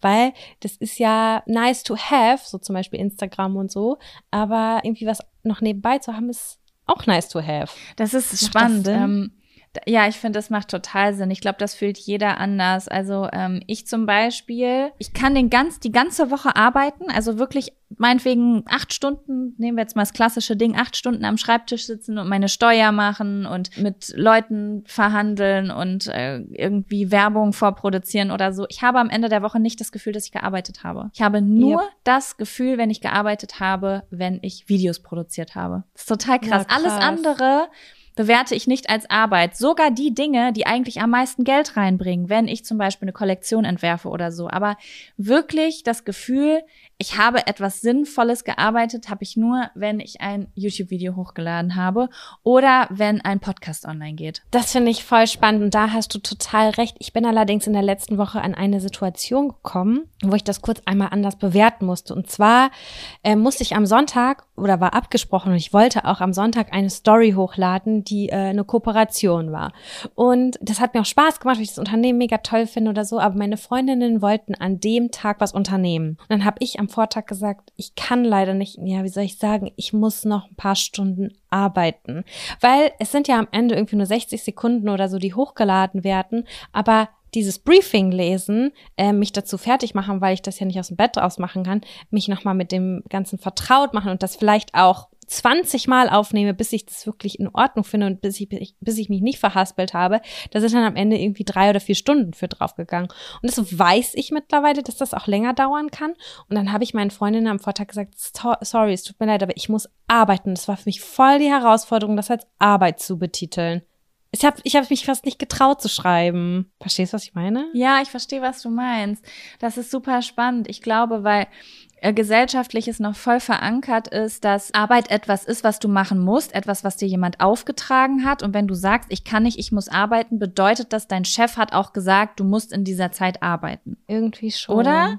Weil Aber das war voll das Learning für mich, weil ich es das selber als so richtig äh, zum ersten Mal als Arbeit bezeichnet habe, so wie du das auch gerade genannt hast, dass, dass das für dich auch nur so nebenbei ist. Aber ich musste das irgendwie machen, um zu rechtfertigen, dass ich nicht mitkommen kann, weißt du? Weil sonst hätten die mich nicht in Ruhe gelassen. Ja, ja, ich glaube, es kommt immer so ein bisschen drauf an. Bewertest du das wirklich als Arbeit oder erfüllt es? Also ich, äh, ich, ich bewerte auch immer voll doll, ob mich etwas erfüllt oder nicht. Also bin ich danach mhm. zufrieden, weil wenn ich Geld verdient habe, dann reicht mir das manchmal nicht, sondern wenn ich das Gefühl habe, ich habe was gemacht, was ich richtig gut finde. Das ist für mich so. Oh, Verstehe. Ich bin fertig ich. mit Aber der Arbeit. Ich neige da eh zu, dass alles, was ich mache, habe ich das Gefühl, dass, dass jemand anders viel besser oder schneller machen könnte. Wirklich, ich, ich habe ein unfassbar ah. großes Problem damit, meine Arbeit selber anzuerkennen. Und da kann ich wirklich eine wissenschaftliche Arbeit zu schreiben oder ein Video produzieren. Ich denke am Ende immer, das war irgendwie nur so lala. Es ist in mir drin, das ist ganz komisch. Mag ich selber nicht, weil das äh, dich dann wenig und selten mit Stolz erfüllt und grundsätzlich ja zu einer höheren Unzufriedenheit und Frustration führt. Ist es auch, wenn du richtig perfektionistisch irgendwas machst, bis du, bis du es richtig gut findest und dann hast du es fertig und gibst es ab oder lädst es hoch, denkst du dann auch trotzdem irgendwie ist nur so lala? Nee, sauber und rund und abgeschlossen fand ich tatsächlich unseren Merch. Ja. Das fand ich irgendwie, damit war ich so im Großen und Ganzen zufrieden. Und wir haben ja auch eben im Vorfeld nochmal drüber gesprochen, was dann noch beigelegt wird und so weiter und so fort. Irgendwie war das für mich voll rund abgeschlossen und war auch cool. War selber erstaunt, wie lange das dann am Ende doch gedauert hat. War halt auch ein hartes Learning. Aber bei allem anderen denke ich immer, ich, da gibt's auch irgendein Wort für, aber ich komme gerade nicht drauf, dass man meinst du, äh, es nicht diese, dass man seine Arbeit irgendwie nicht so schätzt oder dass man das nicht so greifen kann. Und das ist für mich ein wahnsinnig großes Problem, denn gerade im familiären Kontext zum Beispiel wird das, was ich gerade mache, auch nicht so richtig als Arbeit angesehen. Das führt dazu, dass ich mich halt blöd fühle insgesamt damit, ne? Also blöd im Sinne von, eigentlich macht es mir voll Spaß und so, aber irgendwie fehlt dann natürlich auch die Anerkennung. Daher äh, freue ich mich dann total, zum Beispiel, wenn wir zur Rückmeldung zu dem Podcast kriegen oder äh, bei einer Insta-Story kommt irgendwie voll cooles Feedback oder so. Das ist dann für mich die Art von Wertschätzung oder so, die mich dann erfüllt irgendwie, muss ich echt sagen, so im Vergleich mm. zu meinen Freunden oder Familie. Ich muss natürlich jetzt dazu sagen, gerade in diesem Online-Bereich, wo wir uns jetzt befinden, also wir, äh, du machst ja jetzt auch zwischendurch was auf Insta, also Insta-Stories, aber halt auch irgendwie, dass du da ein bisschen Geld verdienst und wir haben diesen Podcast, der ja nun auch einfach größer geworden ist, als wir uns das gedacht haben, so dass es halt auch einfach ein, naja, es ist ein lebensrefinanzierendes Instrument. Es ist Arbeit. Wir bezahlen Arbeit, ja. damit unsere Miete. So, Punkt. Und äh, das ist ja Arbeit, ne? Geld reinholen, um die Miete zu mhm. bezahlen. Das Ding ist jetzt halt, dass du dich halt damit in einem in einer Sparte befindest, die sehr, sehr erniedrigend behandelt wird. Das ist einfach so. Und zwar aus den verschiedensten Gründen. Ne? Also erstmal vielen Leuten, viele Leute denken, diese Arbeit ist nicht hart. Sie ist zu gut bezahlt. Mhm. Sie ist auch mhm. teilweise sehr gut bezahlt. Ähm, es ist, glaube ich, auch viel Missgunst unterwegs, weil man natürlich auch eine gewisse Art von Freiheit und Flexibilität hat, die man sich selbst einteilen kann in so einer Selbstständigkeit. Viele Leute verstehen es auch nicht so oder erkennen die Arbeit dahinter nicht an. Und das, da kann man auch schon mal Sprüche kriegen, die wirklich wehtun. Also ich habe. Ich verstehe das ja auch, weil es ist ja nicht so transparent, als dass man das greifen kann. Weil so wie wir das gerade erzählt haben, so dieser Schreibtischjob, ja, das kann man halt alles nicht so im Detail aufarbeiten. Man, wir machen halt keine PowerPoint-Präsentation für unseren Chef fertig. Das müssen wir nicht machen, aber wir müssen die halt für uns selber machen, um zum Beispiel einen neuen Sponsor ranzuholen oder den von uns zu überzeugen oder was auch immer. Da, dadurch, dass das halt nicht so ein strukturierter Tagesablauf ist und wirklich jeder Tag irgendwie ein bisschen anders ist, ähm, ist es natürlich total schwierig, dass das auch andere Leute nachvollziehen können. Und wenn ich dir wirklich ernsthaft sage, ich hatte die letzten sechs Wochenenden, und du ja, du ja auch nicht, frei, wirklich gar nicht, nicht eine Sekunde frei. Letzte Woche Samstag habe ich den Podcast geschnitten, Sonntag musste ich, konnte, musste ich absagen, um äh, eine Story vorzubereiten und sowas alles. Da denken sich meine Eltern, Ey, wirklich? Weißt du, wie ich meine? Ja, das können sich viele Menschen nicht vorstellen. Und das ist halt so ein bisschen auch das Ding, dass halt auch noch super viel Bewertungen einfach bei uns in der Gesellschaft unterwegs sind, dass alles irgendwie unter die Lupe genommen wird auch Dinge, die einfach andere Leute überhaupt gar nichts angehen. Weißt du, es ist jetzt ja noch so voll, dass, dass das voll skeptisch betrachtet wird, obwohl ja sogar Influencer in als Beruf eingetragen ist. Aber da musst du halt auch wirklich ein dickes Fell haben. Du kriegst viel, es hat seine positiven Seiten, aber wenn du viele Leute um dich rum hast, die noch angestellt bist, äh, sind, dann musst du dir einiges anhören. Also ich habe wirklich in den, ich habe 2012 mein erstes YouTube-Video hochgeladen und bin seit 2014 damit selbstständig und ich habe mir so viele Aso asoziale Dinge in meinem Leben angehört, das könnt ihr euch nicht vorstellen. Bis hin zu, dass erwachsene Menschen, als ich irgendwie Anfang 20 war, äh, zu mir gesagt haben, deine Videos sind weniger sinnvoll als Pornos. Cool. Also ich habe wirklich Sachen gehört, die richtig, richtig wehgetan haben. Aber ich muss dir auch sagen, es hat mich zeitweise angespornt und ich sag's jetzt mal ganz asozial, es war für mich eine wirkliche Genugtuung, als ich diesen Mensch irgendwann wieder getroffen habe und wusste, Jetzt, vier Jahre später, verdiene ich mit meinen weniger als Porn, also weniger wert als Pornos-Videos mehr Geld als du, du blöder Wichser. Ja, richtig so. Weißt du, was Katsching. ich meine? Ja, und es war wirklich ein Zeitpunkt, da hab ich mir den Arsch aufgerissen. Ne? Da hab ich jeden Tag gedreht, gedreht, gedreht und hab irgendwie noch nebenbei moderiert und sonst was. Und da soll ich, weißt du was, da sage ich dir jetzt mal was, Sam. Ich habe vorgestern Joko und Klaas gegen Pro7 geguckt wo die vor laufender Kammer um die Wette Gabeln in Netze werfen und versuchen, Papierflieger in, in Tore zu schießen. Mhm. Und das ist exakt dasselbe, als wenn zwei Menschen auf YouTube sich überlegen, wir machen jetzt so, eine, so ein Challenge-Format, wo wir irgendwie so kleine Aufgaben gegeneinander antreten müssen. Das ist exakt dasselbe. Nur, dass Joko und Klaas bei einem Sender ange stellt sind, wo mehr Leute arbeiten. Aber es ist dasselbe in klein. In grün. In grün. dasselbe, dasselbe in rot. das ist dasselbe in klein. Aber ja, es ist vielleicht auch ein bisschen in klein. Ja, ich weiß, was du meinst. Verstehst du, wie ich das meine? Jeder ja. Podcast ist auch irgendwie eine kleine Radio, ein kleiner Radiosender. Jeder YouTube-Kanal kann ein kleiner Fernsehsender sein und so weiter. Und deswegen finde ich es, die Leute sollten aufhören, irgendwie versuchen, andere Leute zu diskreditieren. Naja, es, am Ende ist es eh nur wichtig, dass man sich selber wohl dabei fühlt. Ich ich übe noch, also ich übe daran, bin auf jeden Fall super, eigentlich bin ich glücklich, aber es fällt einem noch schwer, die Arbeit zu greifen. Und ich finde es auf jeden Fall voll geil, einfach mehrere Sachen zu machen, ne? Wie weitere Designaufträge jetzt in meinem Fall, den Podcast dann zu machen und auch nebenbei ein bisschen Instagram laufen zu lassen. Also diese, diese Mischung, die macht's für mich einfach, weil ich bin ein Mensch, der ist wahnsinnig gelangweilt, wenn ich nur eine Sache machen muss. Oh, ist bei furchtbar. Mir auch so. Ist bei mir auch so.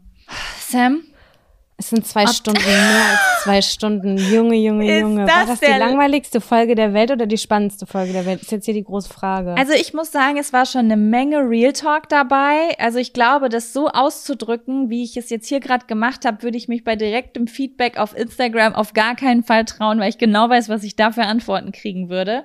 Aber es war schön irgendwie auch, so ganz befreit einfach mal auch zu sagen, was hat man für Unsicherheiten, was sind so die Struggles in dem Beruf, wie bewertet man selbst deine Arbeit? Wie sieht so ein Alltag aus? Ich glaube, dass das schon spannend ist, vielleicht für den einen oder anderen.